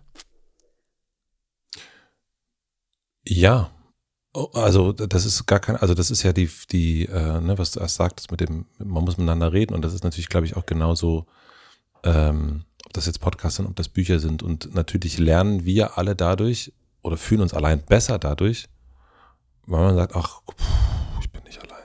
Okay, ich dachte schon, meine Fresse, bin ich irre. Ja, Und das bei ist, allen Themen immer wieder sehr wholesome. Ja, das Mhm. ist das ist das ähm, das ist es total. Und deswegen ähm, ist meine es ist kein äh, keine Absicht des Schwertes sozusagen, sondern nur Mhm. einfach das Wissen, weil du ein sehr empathischer Mensch bist. Mhm. Wie gehst du mit diesem? Deswegen war das meine Nachfrage. Wie gehst du mit diesem Struggle um? Weil Ja. den weiß kannst du nicht. Also man kann den kann man nicht einpreisen. Man weiß es einfach nicht. Und Ja. wie überwindet man Ja. das? Also deswegen war es kein Ja, Schwert, ja. sondern Ja, das äh, sind einfach nur aktivierte Schuldgefühle, die sofort hochkommen, die verdrängt wurden und ähm, jetzt wieder da sind. Ich nehme sie aber wahr okay. und äh, feel it to heal it. What? Feel it to heal it. Feel it to heal Man it. muss wirklich manche Sachen wirklich fühlen, Ja. um daraus zu lernen und dann kann man Ja. das heilen. Wie dieses ADHS. Also gibt es ein ADHS oder gibt es, also wenn du bist ja, du hast ja einen ADHS-Chor gegründet. Mhm. Und da sind ja, ich weiß nicht, wie viele Menschen damit singen. Äh, zwischen 10 und 15, irgendwie sowas. Und du sagtest, ihr tauscht euch aus über Symptome und so weiter und so fort. Mhm. Und gibt es da, merkt ihr, ah ja, ja, ja, alles, also es gibt ja so ein paar Zuschreibungen, die, ne, Mhm. der, der berühmte äh, Zappel-Philipp und so weiter und, und die Unruhe, Der Hans guck in die Luft aber auch. der Hans Kuck in die Luft, aber dann aber auch die hohe Kreativität. Äh, Mhm. und wenn man, äh, das hast du erst auch schon erzählt, wenn man wirklich im Tunnel, dann kann man richtig, da kann man richtig tief graben und so weiter. Merkt ihr untereinander, du bist ja eher so ein ADHS-Typ oder eher so ein ADHS-Typ? Also wie, wie Mhm. unterscheidet sich das? Ähm, also einmal unterscheidet sich schon mal, wann man diagnostiziert wurde, weil man sich dadurch schon, also wenn man bis erwachsen nicht diagnostiziert wurde, hat man sich Bewältigungsstrategien angeeignet. Ähm, und manche Menschen, die ADHS haben, kommen deswegen super organis organisiert drüber, weil sie sich einfach eine, eine gute Strategie angeeignet haben für ihr Leben, dass sie organisiert sein können auch. Viele Menschen, die ADHS haben und als Erwachsene erst diagnostiziert wurden, hatten ein Drogenproblem. Mhm. Ich glaube, die Droge Koks wirkt ähn, ähnlich wie ein ADHS-Medikament. Deswegen haben viele Menschen mit ADHS schon ein Koksproblem gehabt in ihrem Leben, weil das, weil man sich da so normal fühlt Ja. und der Kopf nicht 30 Sachen gleichzeitig denken muss. Mhm. Ähm, dann Kommt eher runter sozusagen. man ne? kommt eher runter, Mhm, genau. Man fühlt sich normal. Ja. ja. Aber wir wissen, das Wort normal gibt's nicht. Mhm. Es wurde erfunden, damit wir in Bewegung bleiben und irgendwo hinstreben. Aber keiner ist normal. Ähm, und viele Menschen Der haben, Mythos des Normalen. Ja. Gibt's ein tolles Buch. Echt? Von Gabor Mate heißt es, aber das wirst du nie lesen, weil es so dick ist. Du empfiehlst mir auch gerne Bücher. Ich Ja. tue dann immer so, als würde ich sie mir aufschreiben Ja. und werde sie niemals lesen. Ja, ich weiß. Ja, Ja, ich weiß. Aber ich bin nett. Ja, ja, es, Ja. es ist gut. Ja, du hast bestimmt einen guten Buchgeschmack. Ich habe auf jeden Fall einen guten, guck dich um, Ja. sehr guten Buchgeschmack. Ja, Ich sehe überall nur Prince. Prince. Also, ähm, und viele hatten auch ein Alkoholproblem, wie auch ich, Mhm. ähm, weil das auch eine Bewältigungsstrategie ist, ähm, um das Gehirn ruhig zu bekommen, um mal abzuschalten. Mhm. Dann gibt es auch viele, die kiffen oder gekifft haben, besser gesagt, ähm, um auch da einfach mal ruhig zu bleiben und so weiter. Und es gibt, glaube ich, ganz viele verschiedene Sachen. Oder auch das, das Handy war bei mir auch ein großes Thema, weil mich das total beruhigt hat ähm, und abgelenkt hat. Ähm, und ich war dann auch wie in so einer Zone. Also alle Menschen, die am Handy sind, kennen bestimmt das Gefühl, dass man plötzlich so eintaucht, obwohl man nur eine Sache machen wollte. Und dann ist plötzlich eine Stunde rum. Ja. Und so fühlt sich auch ein Hyperfokus an, wenn man ADHS hat. Zum Beispiel, wenn man an irgendwas arbeitet, ist man so eingesaugt und dann sind plötzlich Stunden um. Aber so habe ich auch mein Buch geschrieben. Ja. Und ich schweife jetzt ab und das ist ADHS. Hol mich zurück. Ich höre dich zurück. Der Unterschied zwischen den einzelnen Leuten. Also es heißt, die, eigentlich ist es relativ ähnlich, so habe ich, hab ich das äh, Ja. verstanden. Nur die Frage ist, wie lange weißt du's? Ja, und das, was ich gerade gesagt habe mit den Drogen, das haben nicht die, sondern das haben viele verschiedene ADHSler generell. Ja. Ja, das wollte ich damit sagen. Ähm, aber die Unterschiede ist, sind, wir sind uns alle ganz schön krass ähnlich. Ähm, und das Lustige ist aber zum Beispiel, wenn wir rauskommen beim Singen, wir singen la la la, äh, Chicago, Sufjan Stevens und plötzlich bringt uns irgendwas raus, so irgendwie eine Fliege äh, und alle sind dabei und alle und plötzlich sind wir so auf Fliege und damals, weißt du noch, vor zwei Jahren, da hat schon mal das und das mit einer Fliege. Und dann sind wir plötzlich bei dem Thema, lachen irgendwann alle und singen weiter. Und früher, wenn ich in einem anderen Chor war, war es dann eher so, jetzt hör mal auf, alle abzulenken hier. Ja. Weil dann wurde es so streng. Ja. Und deswegen ist es so schön, dass es auch so diese andere Erfahrung gibt, dass man einfach, dass alle gleich sind und alle vom Eichhörnchen sofort abgelenkt werden. Ah, okay, also es gibt diese, diese Ähnlichkeit. Das, also deswegen ist es auch so wahrscheinlich so schön, dass ihr da zusammen singt. Mega schön. Und singen ist ja, habe ich in der Sendung mit der Maus gelernt, während man singt, kann man keine Angst empfinden. Ja. Und ich hatte auch krasses Angstthema. Und singen ist so schön. Gestern haben wir auch Chor gehabt und da konnten ganz viele nicht. Das passiert auch bei ADHS-Chor natürlich, dass manchmal Leute spontan nicht können. Und da habe ich gefragt, ob wir nicht einfach eine ganze Stunde lang nur Disney-Balladen laut singen können. Und das haben wir gemacht. Das war so schön. wir suchen übrigens leider keine neuen Mitgliederinnen. Ich bekomme immer Fragen, ob wir noch welche suchen, aber mm, mm, wir sind sehr intim. Das ist gut. Ähm, du hast dich dann entschieden, aber ein Medikament zu nehmen. Mhm. Was hat das verändert? Oder nimmst du es noch? Ja, ich nehme es noch. Aus, Ritalin? Nee, also das, ich, weiß nicht, ob man sowas dann sagen darf. Man darf ja keine Werbung für solche Medikamente. Nee, okay, dann machen es nicht. Nee. Okay. Ähm, also ich nehme ein Medikament, aber wie soll ich es beschreiben? Also es äh, fühlt sich ein bisschen an, als hätte ich so einen Knoten, so einen Wollknäuelknoten im Kopf, wenn ich es nicht nehme. Und es ist perfekt sortiert, wenn ich es nehme. Ich Ah, bin, krass. ich bin ähm, bisschen aufgeräumter und kann Sachen zu Ende bringen und ähm, komme nicht so krass raus aus Sachen. Und wenn, wenn, wenn ich doch plötzlich krass rauskomme aus Sachen, merke ich, dass bei mir wieder, das ist eher so ein Anzeichen für, es ist mal wieder ein bisschen zu viel gerade. Ähm, aber das Medikament hilft mir wirklich sehr. Ist natürlich das Ziel, irgendwann ohne das Medikament arbeiten zu können. Aber da bin ich dran. Wir machen eine klitzekleine Werbeunterbrechung. Mein heutiger Werbepartner ist Moulin Rouge, das Musical. Sicher habt ihr schon mal von dem berühmten Nachtclub Moulin Rouge in Paris gehört. Dazu gibt es exklusiv in Köln ein spektakuläres Musical, das im Jahr 1899 spielt und auf dem gleichnamigen Oscar-prämierten Film von Baz Luhrmann basiert. Nicht nur der Film, sondern auch das Musical konnte schon zahlreiche Zuschauerinnen und Zuschauer begeistern und gilt deswegen als das aktuell erfolgreichste Musical in Deutschland. Es hat sogar schon zehn Tony Awards abgestaubt. Falls ihr nicht wisst, was die Tony Awards sind, ich wusste das auch nicht. Es handelt sich dabei um den wichtigsten Theater- und Musicalpreis, also quasi vergleichbar mit dem Oscar in dieser Kategorie. Sollte man sich also nicht entgehen lassen, das Musical. Wenn ihr nun Lust habt auf große Emotionen und einen Soundtrack quer durch die Popmusikgeschichte, solltet ihr euch ein Ticket sichern. Das gibt es bereits ab 59,90 Euro und den Link findet ihr natürlich wie immer in meinem Linktree in den Shownotes. Vielen Dank an Moulin Rouge, das Musical, für die Unterstützung dieser Folge. Und nun zurück zum Gespräch. Ich habe äh, vor vielen Jahren mit jemandem zusammengearbeitet, der hatte ADHS. Mhm. Und der wusste, dass, also der wusste um die, die Schwierigkeiten, die man damit hat, Mhm. wusste aber auch um die Geschenke, die man davon trägt. Also er, auf der einen Seite hat er ein unglaublich äh, kreativer Mensch, Mhm. Wahnsinnig viel geschafft, gewuppt, ein Irrsinn, unglaublich erfolgreich in dem, in dem Bereich. Und also sagen wir mal so zwischenmenschlich war das eine interessante Erfahrung für alle. Ähm, und der hat sich aber geweigert, etwas zu nehmen dagegen, Mhm. weil er eben diese gute Seite, also diese Superkräfte, Hat er Angst, dass die weggehen? dass die weggehen. Genau. Ja, und äh, hatte ich auch und äh, dann hätte ich es auch sofort abgebrochen, wenn es weggegangen wäre. Die Superkräfte sind alle da. Und zwar richtig doll. Mhm. Und ähm, ich muss dazu sagen, dass ich, ähm, als ich die ADHS-Diagnose hatte, ähm, habe ich erst krass gelitten und habe erst mal so das so heilen müssen.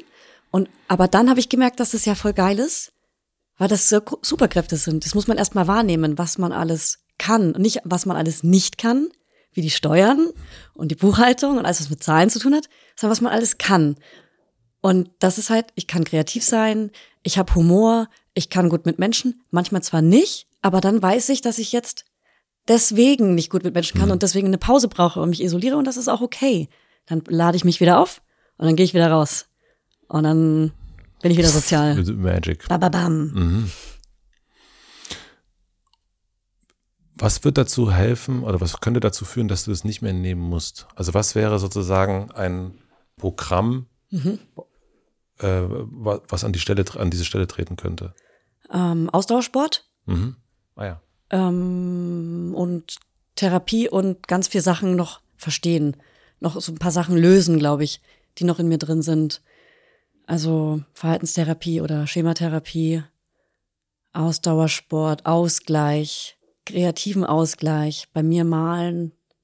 Wenn ich da mehr dranbleibe und eine gute Struktur hätte, dann glaube ich, würde ich es auch ohne schaffen. Und warum hast du diese Struktur nicht? Also, Boah. Also man hat da, also man hat mit ADHS auch schon oft eine krasse Antriebslosigkeit. Okay, das kenne ich gar nicht. Also äh, als als okay, das Mhm. Ja. heißt, das ist dann das das Depressive dann oder? Also meine Stimmung kann von 0 auf 100 umkippen. Also ich, äh, vorgestern hatte ich zum Beispiel krass gute Laune und gestern wieder, boah, war ich, war ich richtig fertig und down und wollte eigentlich nach Hause und isolieren. Also es kann auch einfach so umschwanken. Gibt bestimmt auch Auslöser, aber manchmal gibt es auch einfach keine. Und das ist einfach Energielevel. Ich glaube, wir haben einfach ein anderes Energielevel, weil alles, was wir tun, ist eine To-Do. Selbst wenn ich jetzt rausgehe, zum Briefkasten die Post reinhole, ist es schon oh, eine Sache, eine ganze Sache gemacht. Mhm. Ja. Äh, In der Phase, wo es nicht so gut geht. Ja, Das Energielevel ist grundsätzlich einfach ein bisschen kleiner. Wenn es mir gut geht, Das Energielevel generell sozusagen. ja, Ja. Würde, würde ich jetzt mal sagen, also zumindest ist es bei mir so. Und wenn es mir gut geht, verschieße ich ganz schön, weil ich das so liebe, dass es mir gut geht, dass ich rausballer. Ja, ja, Da, ja. dass ich zu viel mache, dass ich mich mit allen möglichen Menschen verabrede, denen ich abgesagt habe, als es mir schlecht ging. Und dann merke ich, ah, krass. Hab ich gerade wieder viel vorgenommen. Und dann, pff, Mhm. Ja. ja. ja, dann ist es wieder. Und jetzt bist du ja aber auch, du machst weniger, ähm, aber du bist ja in Verpflichtung trotzdem. Ne? Ja. Du, äh, keine Ahnung, musst ein äh, ein Buch promoten, du Mhm. hast Dinge zu tun und so weiter und so fort. Was machst du an diesen Tagen wie gestern, wo es dir nicht gut geht? Also wie kommst du durch diesen Tag durch, ohne äh, dich selbst zu hassen oder Ja. die ganze Welt zu hassen und so weiter? Ähm, jetzt, wo ich alles bisschen besser weiß, kann ich mich gut um mich kümmern. Ich habe mich dann gezwungen, ich gehe montags gerne mal zum Töpfern. Mhm. Dann habe ich mich gezwungen hinzugehen und es war dann gut. Ähm, weil das, das Arbeiten mit der Hand und nicht am Handy ist sehr, sehr gut für mich. Und manchmal zwinge ich mich dann zu Sachen zu gehen, wo ich weiß, dass es gut für mich wäre. Wo es nicht um Leistung geht, Mhm. Da wieder das Thema, ja. ja. Das Thema Leistung habe ich auch gestern wieder beim Töpfern drüber nachgedacht. Am Anfang bin ich da rein und dachte, geil, ich mache da richtig viele geile Tassen, ich werde richtig viele geile Weihnachtsgeschenke töpfern. und irgendwann habe ich gemerkt, dass mich das richtig aggro gemacht hat. Und auch wenn was nicht gelungen ist, weil da wurde ich richtig sauer und das hat mir dann gar keinen Spaß mehr gemacht. Ich mir gedacht, krass, warum gehe ich denn da auch so leistungsbezogen rein? In so, auch beim Chor, ich will, dass das Lied perfekt ist und dass meine Stimme gut klingt. Es ist doch, das Machen ist doch viel schöner als das Gewinnen. Und das, das ist auch so ein krasses Learning gerade für mich, dass das Mitmachen viel schöner ist als die fucking Leistung am Ende. Und dass man bei Hobbys versuchen muss, die Leistung zu streichen. Merke ich auch im Fitnessstudio. Wie viele Leute sind da, um abzunehmen oder ihren Körper zu definieren? Ich gehe dahin, weil ich weiß, dass ich danach ein geiles Gefühl habe, weil es mir besser geht, weil es mir mental besser geht, weil ich da an mir arbeite. Aber ich gehe da nicht hin, um meinen Körper zu definieren. Mhm. Die Leistung habe ich gestrichen. Ja.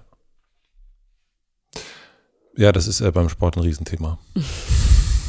Du machst ja auch Ausdauersport. Du gehst joggen. Ja. Du bist mein Krafttier. An dich habe ich vorgestern beim Joggen gedacht. Ja. Ich war das erste Mal in meinem Leben joggen. Und? Ist doch geil, oder? Meine erste Frage ist, warum trägt man kurze Hosen über langen Hosen? Warum? Mache ich nicht. Ich Machst trage- du das nicht? Nein, ich trage immer kurze Hosen. Aber auch im, im absoluten, im, also ich laufe nicht, wenn es Minusgrade sind. Das mache ich nicht. Okay. Aber sozusagen auch, äh, das ist das, äh, war früher in einer Laufgruppe, da war einer mal mit kurzen Hosen. Ich dachte so, oh, der Weirdo. ist crazy. Und dann dachte ich aber, ich probiere das mal und ich finde es richtig toll, weil das so alles schön durchgekühlt wird. Mhm. Und es ist dann auch sowieso überhaupt nicht mehr geil. Ich war gestern früh auch laufen, auch wieder kurze Hosen. Es war schon auch echt chillig am Anfang, aber Mhm. das ist halt nichts schöner, wenn es dann irgendwann so warm wird. Das ist toll. Also deswegen ich immer mit kurzen Hosen. Es sieht Ja. wahnsinnig bescheuert aus, weil ich krasse O-Beine habe und so, aber ist mir egal. Ja. Ja. Ja. Sollte es, ist es ganz wichtig. Wie lange schaffst du es zu joggen? Naja, das kommt drauf an. Also jetzt gerade, äh, ich habe jetzt gerade nicht so eine Laufphase. Hm? Ähm, das ist eine Stunde so. Das ist schon gut, oder? Ja, ich, ich habe früher ein paar Mal so Halbmarathon gelaufen, aber da auch immer mit Zeit und Tracken und, und so Leistung. weiter. Leistung, Leistung, Leistung. Und welche Zeit bist du gelaufen? Mhm. Und das habe ich total verändert. Also ich, hab, ich äh, tracke das gar nicht mehr. Das ist immer äh, bei Lauffreunden, ja, sag mal, hast du einen Strava-Account? Äh, Da wollen wir nicht mal befreundet sein und so weiter. Und ich habe mir den einmal jetzt am 1.1. habe ich mir den Strava, so einen Tracker runtergeladen und sofort haben äh, so äh, Sportsfreunde von mir sich sofort so Freunde sein wollen. Ich will Mhm. sehen, wie schnell du jetzt läufst und so weiter. Der Vergleich. Der Vergleich, der Vergleich. Und mir macht das Laufen viel mehr Spaß, seitdem ich mich nicht mehr tracke, aber ich laufe auch weniger. Ja, krass. Das erinnert mich an eine Situation in der, in der Schule, da war ich in der Hauptschule gerade und ich war im Sport immer nicht so gut, weil ich auch kein gutes Körpergefühl habe. Und dann bin ich einmal gegen die Beste gerannt, gegen die Klassenbeste. Und dann wurde ich aber besser als sie. Und da, da fing, glaube ich, so Leistung bei mir im Kopf angefühlt, weil mich das so, das war, ich fand es so eine geile Challenge, gegen die Beste zu laufen, dass ich wirklich alles gegeben habe und besser wurde. Und da war ich im Rennen die Beste. Leistung. Ja, Leistung, genau. Was sagt deine Therapeutin, woher das kommt? Das nehme ich mal mit und frag sie. Aber ich glaube, weil ich von, weil ich da meine, meine guten Gefühle rausziehe generell und mein Lob bekomme, ohne es zu erfragen. Wenn ich irgendwas gut kann, bekomme ich automatisch mein Lob. Und mittlerweile merke ich aber, wenn ich, weil ich jetzt schon in meinem Leben quasi so viel geleistet habe und schon so viel Lob dafür bekommen habe, dass ich es gar nicht mehr annehmen kann, wenn jetzt jemand lobt, weil ich denke, okay, ich brauche es jetzt wirklich nicht mehr. Hört auf damit. Ja. Hört auf mich zu loben. Ach, ach komm, ach, Ja. bitte. Äh, okay, reden wir nicht mehr von mir. Wie findest du mich? ja, ja. Ja. Das heißt, bist du da immuner geworden? Immuner? Sagt Ein man das? Gibt bisschen. es das Wort? Äh, ja, ich, ich glaube schon ein bisschen. Also ich merke auch, wenn andere so leistungsbezogen sprechen, dass mich das schon fast triggert. Mhm. Tr trig triggert. Triggert, da ist Ja. er wieder, der, der, Da kommt der die, Fränke. die Fränkin durch, ja. Ja. Mhm. Ist aber alles ist ja nur noch Vergleich. Also das ist, das ist ja, das, es gibt ganz wenig Sachen, Ja. die nicht im Vergleich sind. Und äh, ich habe letztes Jahr einen interessanten Artikel gelesen zum Thema Hobbys, dass äh, Hobbys verschwunden sind. Also das ist Ja. einfach ein, ein, es gibt kaum noch Menschen, die Hobbys haben. Also wenn wir überlegen, keine Ahnung, weiß nicht, ne, meine Eltern haben das nicht gemacht, aber so diese Kegelvereine, die einfach irgendwo Kegeln fahren, ähm, gibt's ja alles nicht mehr so in der Richtung. Ne? Also es gibt immer weniger so Menschen, die Mhm. einfach nur ein Hobby machen, weil sofort, aha, ich, ich stricke etwas, das kann ich auf Etsy verkaufen. Ja. Ähm, und ich töpfe etwas, da habe ich sofort, ah, Ja. mache ich eine Kollektion draus. Genau. Ich male, ach Ich super, reich. toll, kann ich ja sofort auch wieder irgendwas draus machen. Ja. Also dass das immer weniger, also sofort, es geht so eine Aufmerksamkeitsökonomie und so weiter und so fort. Und dadurch ist das Hobby, äh, ist das Hobby abhanden, uns Menschen abhanden gekommen. Bei manchen entsteht es natürlich in der Geldnot, Mhm. dass man die ganze Zeit drüber nachdenkt, was könnte Ja. ich machen, was kann ich erfinden, was kann ich, ähm, wie mit, wie kann ich Geld verdienen. Das verstehe ich auch, aber Ich auch, ich ja. musste das auch erst für mich rausfinden, dass meine Identität nicht meine Arbeit ist, sondern dass ich auch eine Person bin. Ich musste rausfinden, wer bin ich und was mag ich. Das habe ich in der Tagesklinikzeit angefangen und das ging los mit Yoga, mit Ausdauersport. Also da habe ich ähm, im Fitnessstudio gerudert in der Zeit. Toll. Mhm, so Rudern geil. ist toll, das ja. Gefühl danach. Halleluja. Ja. Das ist, Man das ist will nicht ich mal nass geworden. speichern. Man ist nicht mal nass geworden. Ja, nicht mal nass geworden und danach hatte ich, na, man hat, ich habe immer so Blasen an den Händen. Ja. Ja. Ja. Das tut schon, das tut bei den ersten zwei, dreimal weh. Aber wenn man das nur zehn Minuten am Tag macht, das ist schon richtig geil. Mhm.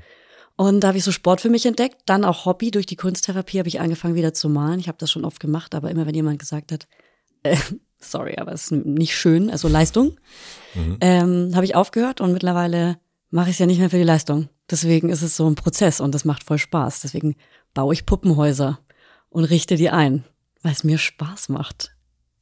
Erlebst du noch eine Stigmatisierung?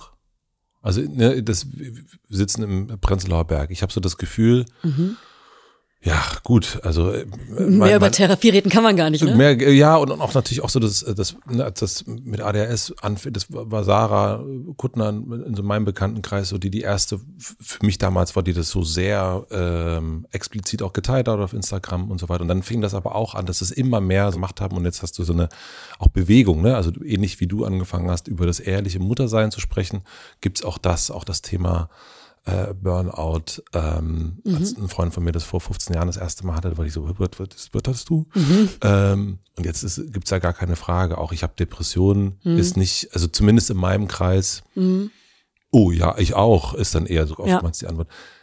Erlebst du eine Stigmatisierung? Ähm, dadurch, dass ich so ehrlich drüber spreche, vertrauen sich mir viele Menschen an und sagen auch sowas wie, ey, ich bin übrigens auch in Therapie, aber sagt es bitte keinem, weil ich spreche dann nicht mit meinen Freundinnen oder Arbeitskolleginnen oh, wow. drüber. Genau. Und ähm, also doch. Also mit mir sprechen Menschen drüber, aber hm. sie trauen sich noch nicht, weil Therapie und psychische Krankheiten bedeuten Schwäche. Also hm. denken wir, ist natürlich nicht so. Es ist einfach eine Krankheit, wie physische Krankheiten auch.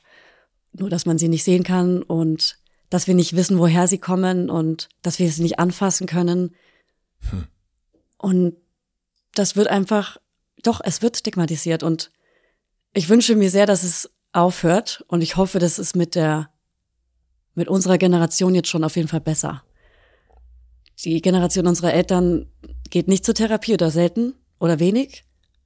Und ähm, Max Lessmann habe ich ja auch in meinem Buch mhm. zitiert, der sagt, wenn mehr Menschen Therapie machen würden, müssten weniger Menschen Therapie machen. Und das ist ein Punkt. Ja. Ja. Ja gut, es müsste natürlich auch mehr Plätze geben. Ja, es müsste mehr Plätze geben, die die Krankenkassen bezahlen, auf jeden Fall. Und dann würde auch das Angebot steigen, steigern, steigen, hochgehen. Ähm, das ist auch ein Riesenproblem. Und es gibt natürlich auch eine Menge TrittbrettfahrerInnen. Ja. Also ich glaube, Therapie Therapeutinnen dürfen sich viele nennen. Dann auch so Coaching-Ausbildung, da muss man auch aufpassen, wo man hingeht. Aber Hauptsache, man spricht drüber. Ja. Das ist aller, allerwichtigste. Und, und ich glaube, wenn man schon mit seinem Gegenüber, mit seiner Freundin oder seinem Freund drüber spricht, dann trauen die sich wiederum auch schon wieder mit der nächsten Person drüber zu sprechen. Und umso mehr Leute drüber sprechen, umso größer wird das Thema. Und vielleicht bewegt sich dadurch was. Ja, wir bräuchten einfach mehr Plätze. Wie kriegen wir das hin? Können wir eine Petition starten? Ach naja, ich glaube, es müsste, es, es braucht ja ein paar, äh, um, um mit Olaf Scholz zu sprechen, mehrere Doppelwumse in verschiedenste Richtungen, ob das Bildung ist, ob das das Gesundheitssystem ist und so weiter. Und es sind ja aber auch, äh, also gerade beim Gesundheitssystem ist ja unser Karl auch teilweise dran hm. an, an solchen Themen. Unser Karl. Unser Karl. Ähm, ist ja, ist ja von uns gewählt. Ähm, deswegen unser Karl. Ähm, also das ist, und es verändert sich, glaube ich, schon. Mhm. Also so, das, das würde ich schon sagen. Ich kenne eine Person, die in der Praxis arbeitet, äh, da wo ich herkomme, also Brandenburg. Und da gingen am Anfang, also davor ja, 15, 20 Jahren angefangen, sind die Menschen durch die Hintertür rein, weil die mhm. nicht gesehen werden, weil das ist komplett weg. Und bei uns, gerade im Osten, war natürlich alles, was damit zu tun hat, Klapse. Also Gummiz ja, Gummizelle. Ja, bei uns auch. Ich komme vom Dorf. Gummizelle. Ja, wie oft ich jetzt noch bei Instagram bei anderen höre, äh, bei uns sieht's ja aus wie im Irrenhaus. Da denke ich, Alter, geht's noch? Könnt ihr mal euer Maul halten? Wisst ihr, was ihr da sagt? Ja. Das ist mega schlimm. Mhm. Die Leute im Irrenhaus, denen geht's nicht gut. Ja. Voll gemein. Ja. Und auch immer so, hey, der läuft da rum, als wäre aus der Klapse ausgebrochen. Wow, krass, Leute. Wow, guckt mal auf euch selber. Also das finde ich schon auf jeden Fall krass. Ähm, und äh, und aus der aus der Tür rausgehen bei der Therapeutin ist mir trotzdem manchmal unangenehm, weil ich manchmal total verheult rausgehe und dann stelle ich mir immer vor, wie ich in wie so einem Actionfilm so von Auto zu Auto rausspringe und so mhm. rausrolle, damit keiner mich sieht, dass äh, dass ich geheult habe, weil es mir immer noch unangenehm ist zu heulen. Und dir ist es unangenehm, also jetzt war du kommst bei der Therapeutin raus. Es ist dir unangenehm der Gedanke, dass dich jemand aus dieser Tür kommend sehen könnte, aber es ist dir nicht unangenehm, wenn das jemand auf Instagram tut? Ich zeige meine echten Gefühle in dem echten Moment nicht auf Instagram. Okay. Ich schneide rückwirkend Szenen in ein Video, wo ich auch mal geweint habe, aber sage nicht, nicht immer, was in dem Moment passiert ist oder was der Auslöser war. Außer es ist was, was total banal ist, was jeder aus dem Alltag kennt und irgendwie ich, ich bin irgendwie aus Versehen gestolpert, aber das zum zehnten Mal heute und habe mir den äh, die Hand blutig geschlagen und das ist ADHS auf jeden Fall gewesen. Irgendwie lustig ist das denn, was ist euch das letzte Mal Blödes passiert, wo ihr so blöd heulen musstet? Ja. Das würde ich dann teilen. ja. Okay. Aber nicht, wenn da wirklich was richtig tief richtig- drin ist. Ja, das verstehe ich. Ja. Was hast du wirklich verändert? Also, also ich weiß natürlich ein paar Sachen, aber ich glaube, das ist ganz gut, wenn du die erzählst. Also, Ja. weil du hast dich natürlich, also sind, du hast ja wirklich sehr tolle Konsequenzen gezogen. Finde ich schon. Ähm, ich habe einfach viel gelernt und ich finde da den Satz gut. Ähm, du kannst andere Menschen nicht ändern, nur deinen Umgang damit. Mhm. Und der ist mein Leitsatz. Der bringt mich, der bringt mich weiter. Dadurch merke ich immer wieder, okay, das war gerade krass von der Person, aber entweder ich, keine Ahnung, distanziere mich oder ich spreche mit ihr oder ich kläre das. Ähm, und das ist halt dann das, was passiert. Ich kann nicht zu der Person gehen und sagen, ähm, sorry, das ist voll die nervige Eigenart an dir, änder das. Das ist nicht mehr mein Bier. Ich habe viel Energie in andere reingesteckt. Und ähm, ich habe einfach wirklich sehr, sehr, sehr viel gelernt und das hat sich eingebrannt und dadurch ist es in mir drin. Ich, in, in der Schematherapie gibt es das Beate-Prinzip. Ich versuche es mal zu benennen. Also, mit benennen fängt schon an. Also B, benennen, E, erkennen, T, trennen. Beate, was fehlt es noch? Eh, E, einbrennen. ja. Ja. Und, ähm, und damit arbeitet man. Das heißt, es ist ja schon mal sehr gut, wenn man benennen kann, hey, irgendwie merke ich, dass Leisten ein Thema bei mir ist. Dann erkennen, in dem richtigen Moment erkennen, öh, da wird, es wird ja gerade aktiv. Ich will ja gerade ins Fitnessstudio, um einen flachen Bauch zu bekommen. Ähm, trennen, ne, dann muss ich jetzt gegenarbeiten. Also gehe ich jetzt nicht ins Fitnessstudio, um Bauch zu arbeiten, oder ich mache jetzt kein Bauchtraining, sondern ich gehe jetzt hin und gehe einfach mal aufs Laufband, um meinen Kopf klar zu kriegen. Und, ähm, und wenn man es dann halt schafft einzubrennen, also dass es wirklich nicht stattfindet, dann, dann ist dieses, dann, dann ist es schon geschafft quasi. Ja. Und ähm, ich glaube, am Anfang schafft man nur das B, dann irgendwann das BE und so weiter. Ja. Ja. Du hast dich, Das A fehlt, anerkennen. Anerkennen. Anerkennen, sorry. du hast ADHS. Ja. Ähm, du hast dich, du hast eine Firma aufgelöst, Mhm. im Grunde. Also du hast auch sozusagen all die Sachen, die du immer weiter hochgestapelt hast, ähm, eine Firma, andere Podcasts produzieren, andere Podcasts vermarkten äh, und so weiter und so fort. Das hast du alles aufgehört und jetzt bist du einfach nur noch Julia im Grunde. Und Mhm. äh, du hast jetzt Management, sondern du machst auch viele Sachen nicht mehr, sondern delegierst die dahin und so weiter. Mhm. Äh, was hat sich dadurch für dich verändert? Oh, so viel. Das war so krass, weil ähm, mir fällt es sehr, sehr schwer, Grenzen zu setzen und meine eigenen Bedürfnisse zu sagen und habe mit meinen Mitarbeiterinnen und meiner Firma und den ganzen Hostinnen und Hosts der Podcasts nur auf die Bedürfnisse der anderen geachtet und nicht auf meine und bin dabei krass über meine Grenzen gegangen. Und das hat mich komplett überfordert. Und ich war plötzlich Geschäftsführerin und nicht mehr kreativ. Ich habe eine Firma geleitet. Ich habe eine GmbH gegründet, als ich hochschwanger war und Menschen eingestellt, als ich im Wochenbett war. Und das war einfach viel zu viel. Ich bin Mama von zwei Kindern, das sind schon meine zwei MitarbeiterInnen. Und ähm, hatte aber die ganze Zeit auch so krass viel inhaltlich zu tun, dass ich dachte, naja, ich brauche jetzt ja die MitarbeiterInnen, um das mal abzugeben, weil es war auch zu viel. Und deswegen bin ich jetzt froh, dass es so weit war, mir endlich mal ein Management zu suchen, die das alle komplett quasi extern, ohne mein Wissen, einfach machen. Und ich bin raus und ich stecke gefühlmäßig nicht so drin, sondern ich kann es wirklich so richtig trennen. So Arbeit, ich. Ja. Und in meinem Büro bin ich.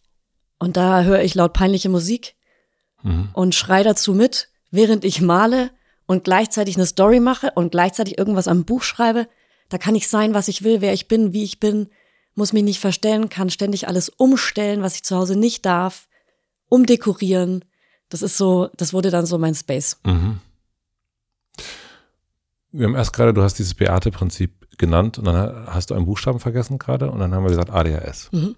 Ah, ADHS, na gut. Ähm, kennst du, und ich kenne das von, äh, aus, aus, aus persönlichen Erfahrungen nicht mit dir, aber von anderen, ähm, auch das Gefühl, naja, ist das jetzt wirklich die Krankheit oder ist das jetzt einfach, ich habe keinen Bock? In erster Linie würde ich aber immer auf die, ich sage jetzt mal, kranke Person gehen, weil sie hat es. Und, ähm, und ihr zu sagen oder ihm zu sagen, naja, komm, du bist jetzt einfach faul oder so, es würde ja nur die Glaubenssätze aus der Vergangenheit bestätigen. Weil wir sind nicht faul, wir sind nicht dumm, sondern wir haben ADHS und es ist anstrengend, das zu haben und es hat auch wirklich ganz viele Schattenseiten. Und deswegen würde ich niemanden belächeln, der sich mit ADHS entschuldigt, weil es wirklich, wirklich hart ist, das zu haben. Ich habe jetzt die Superkräfte genannt, weil ich anderen Menschen damit helfen will und sie inspirieren will. Aber ADHS zu haben ist auch wirklich krasser anstrengend. Äh, muss ich auch direkt heulen, weil es einfach wirklich richtig viele Schattenseiten gibt und ähm, ich auch krass darunter leide. Mhm. Deswegen bin ich direkt auf der Seite von dieser Person. Weil mit ADHS entschuldigen ist mit ADHS entschuldigen und so viele Menschen sagen, ey, das ist eine Modediagnose. Und warum haben das plötzlich alle? Ja, weil jetzt plötzlich alle drüber reden. Und weil in der Medien- und Kreativszene einfach viele ADHS haben, weil es einfach was Kreatives ist. Und deswegen hört man davon viel. Was meinst du mit kreativ? Mm, immer wieder neue Ideen haben und neue Sachen starten. Und deswegen also auch so viele Menschen in der, in der kreativen Branche drin. Ja. Ja. Ja, und deswegen, und das sind natürlich meistens Menschen, die auch eine, irgendeine Art von einer, eine Öffentlichkeit haben. Und, Oft, ja. Ja, und dann deswegen ist ja. dieses Thema, ja. ist da. Aber auch ganz viele Menschen, die gar nicht in der Öffentlichkeit stehen und krass drunter leiden und überhaupt nicht weiterkommen und sich immer wieder im Kreis drehen und fragen, warum sie nicht weiterkommen. Mhm.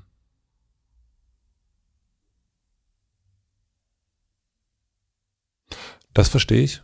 Auf jeden Fall kann ich das verstehen.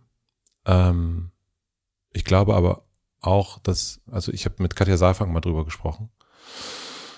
Und die, äh, und, und da geht es im Familienrat um Umfragen, die Eltern schicken. Und, und Katja beantwortet, ich lese die Fragen vor. Und da ging es auch um ADHS. Bei Kindern. Ja. Und äh, da ging es eben auch um Medikamente und all diese Sachen. Und dann sagte sie, und das werde ich nie vergessen, es ist auch eine Frage, äh, wer trägt die Verantwortung? Ähm, trägt, die, trägt die Krankheit die Verantwortung für dein Leben oder trägst du? Oder mhm.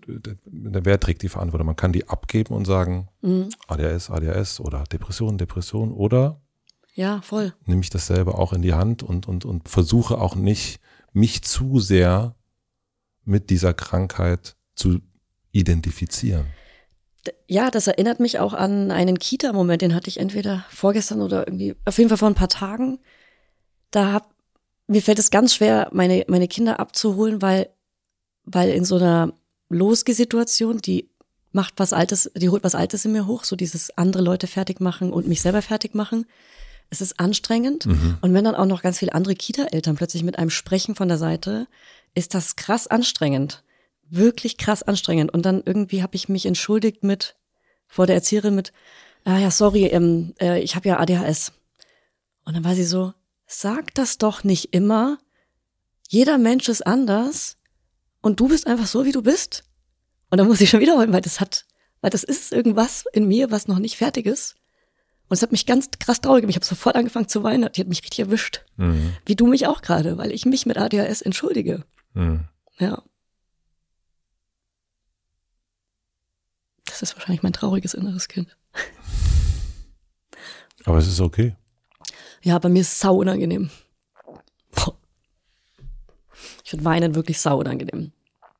Ich versuche das auch in der Therapie dann ganz schnell wegzuatmen, damit ich nicht lange weine.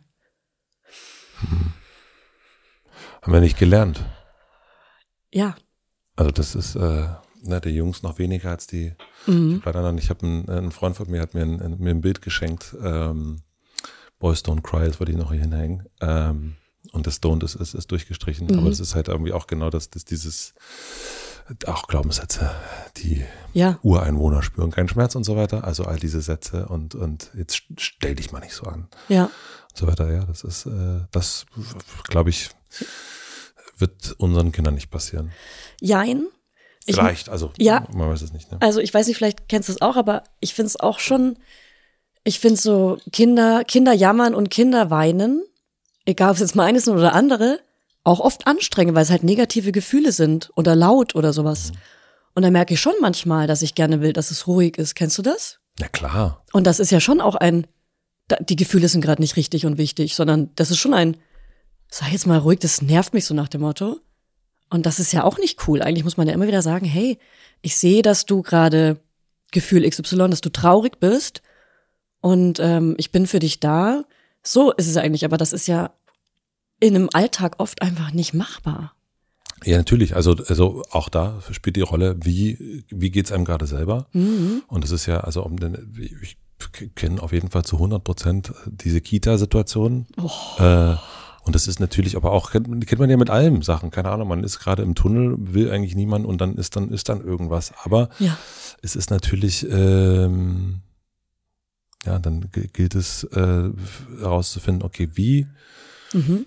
Ähm, welchen Balken, da hast du auch äh, sehr schön äh, drin, wie, wie kann ich den jetzt aufladen? Mhm. Ähm, und, und das äh, da zu gucken, weil natürlich ist, sind die anderen Eltern, klar, die nerven wie Sau, aber die Wie sind nicht dran Sau. schuld.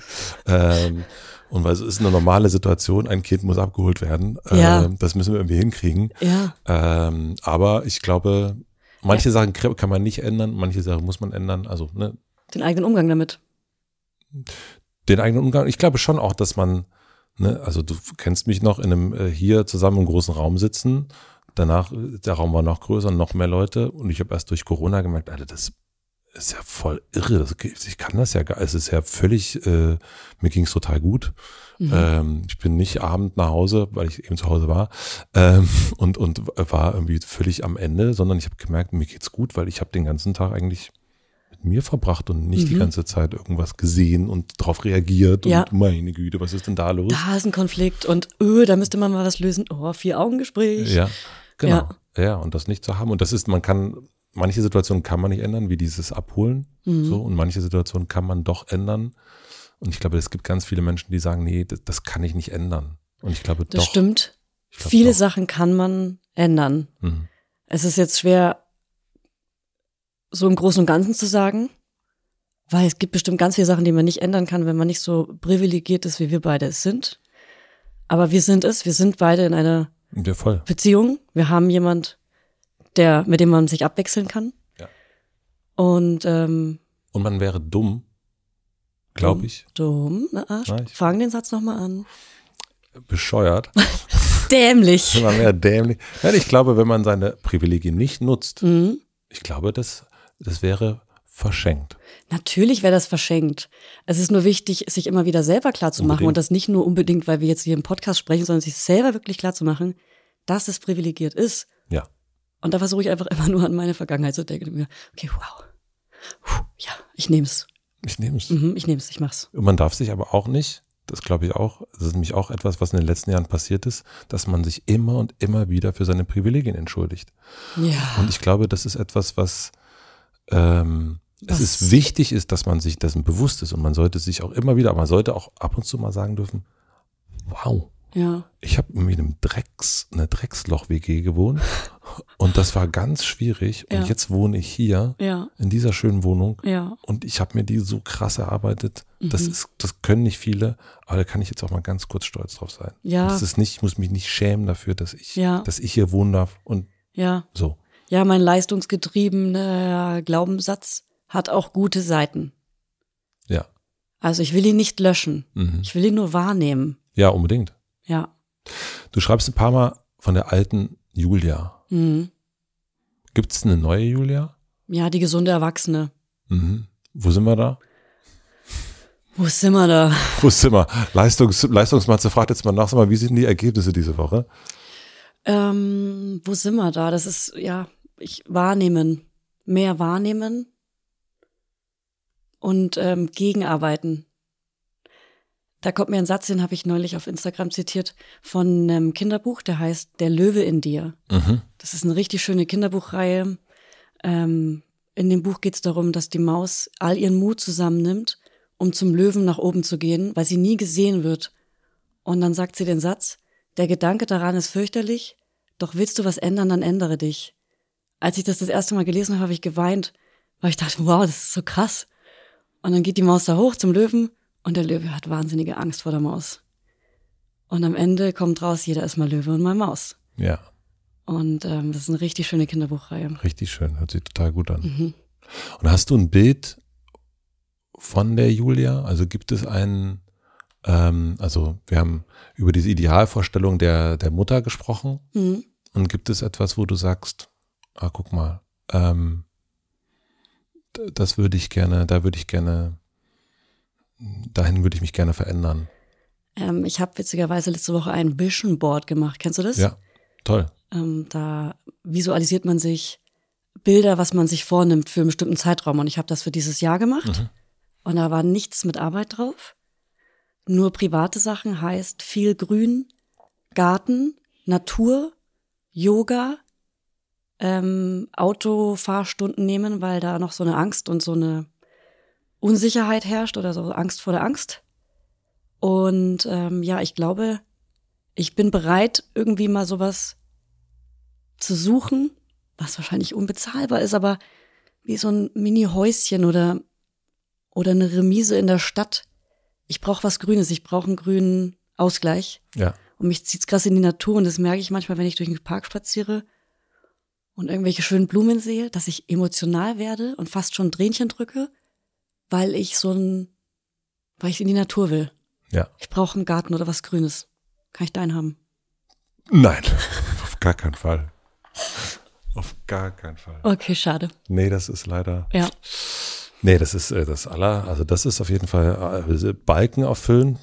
Das ist äh, Ja, das, Das ist dein Ausgleich Ja, wahrscheinlich. absolut, total, klar. Oder auch einfach Wasser. Wasser hilft auch total. Also ich sehe mich auf einem, also als erwachsene Person will ich nochmal beschreiben, ich sehe mich auf einem Stuhl sitzen, äh, im Garten, total schöner verwachsener Bauerngarten, neben mir eine Staffelei und ein angefangenes Bild, auf jeden Fall angefangen, nicht zu Ende gebracht, weil das passiert mir oft. Und ähm, selbstbewusst und glücklich. Da hast du doch direkt äh, das äh, Cover für dein nächstes Buch gerade gemalt. Oder? Ja, Ja. das stelle ich mir sehr, sehr schön vor, das Bild. Ja. Ähm, in deinem Buch gibt es äh, zwei Wörter, radikale Akzeptanz. Mhm. Es gibt ein tolles Buch von Tara Brach, das heißt Radikale Akzeptanz. Und ähm, die fragt darin, wie es sich anfühlt, im Moment zu sein. Wie fühlt sich das an für dich? ähm, oft langweilig oder ähm, oder ich denke, es könnte langweilig sein und deswegen bin ich eher in Bewegung und schon im nächsten Moment. Also ja, ich bin viel in Bewegung. Und dadurch passiert es mir aber auch oft, dass ich mich im Alltag verletze, zum Beispiel, weil ich Mm. nicht im Moment bin. Im nächsten bist. Es gibt von Tara übrigens auch Meditationen. Ah, Und es ist, kann ich dir wirklich empfehlen. Also da weiß ich, dass du es hören könntest. ja, Ähm, und da geht es ganz, ganz viel um diese Glaubenssatzsachen und, und ähm, genau, und um so Verletzungen und so weiter. Also das ähm, Ja. äh, und ich finde auch radikale Akzeptanz ist, ist, äh, ist radikal. Ja. Aber es ist, äh, ist glaube ich, es ist ein Weg. radikale Akzeptanz ist auf jeden Fall ein Weg. Ähm, aber es ist so, man kann es erkennen oder so, so sehen, Mhm. aber man kann es nicht immer übersetzen in den Alltag. Nee. Aber mir hat auch neulich ein Arzt gesagt, und es ist immer wieder schön, so Reminder zu haben, weil eigentlich weiß man ja, was man braucht, und zwar Achtsamkeit und Ausdauersport ist es bei mir. Aber manchmal muss es mir jemand sagen, der einen Doktortitel hat oder eine Frau, die einen Doktortitel hat, und dann ähm, ist mein Mann auch manchmal sauer. Das habe ich dir doch schon vor ein paar Wochen gesagt, jetzt ist er wieder ein Doktor und dann machst du es auf einmal. Ja, so bin ich. Tja, Und äh, ich habe ein Thema mit Stressresilienz. Heißt bei mir, es äh, sind Themen oft größer, als sie sein sollten. Und er meinte, da muss ich hardcore dran arbeiten. Und zwar mit Ausdauersport und Achtsamkeit.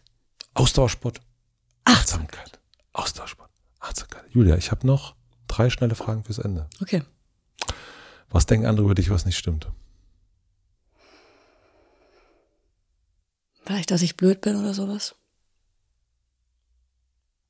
Das denkt niemand. Das denkt niemand. Nee. Entschuldigung, aber das glaube ich. Oder falsch oder, oder nicht echt oder sowas. Also Hast du, hast du mal reingehört? fühle ich nicht. Also nee, fühle ich nicht. Was würdest du in meiner Stelle antworten? Ähm, dass ich Bescheid weiß. Mhm. Ja. Dass ich Bescheid weiß. Wir schneiden es dann so, dass, dass, dass, du, das, dass du das, das äh, Ja.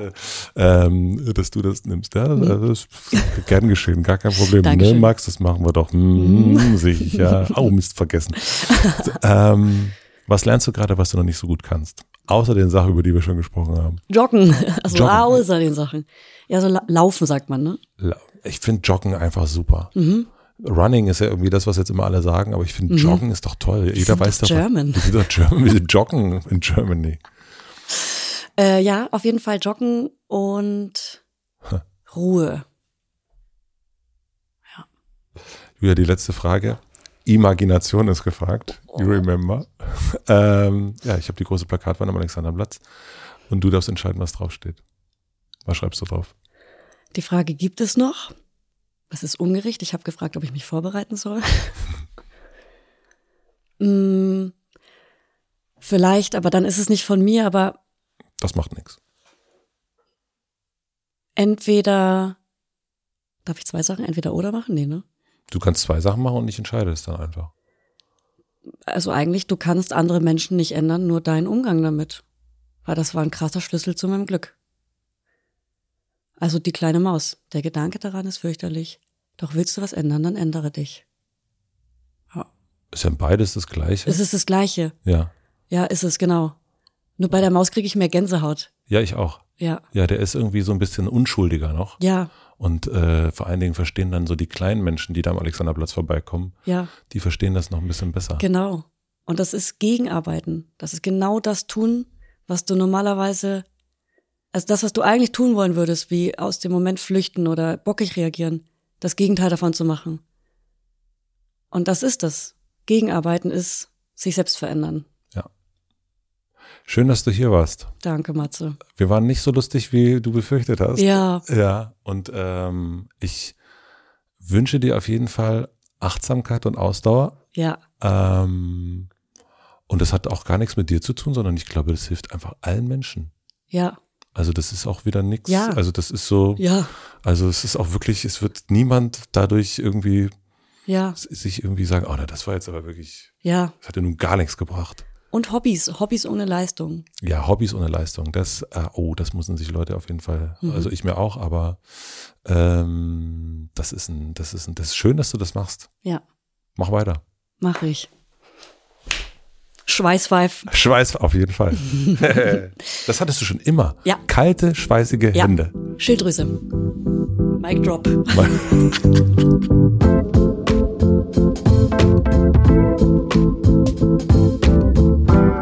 Das war Julia Knörnschild. Vielen, vielen herzlichen Dank fürs Zuschauen und auch Zuhören.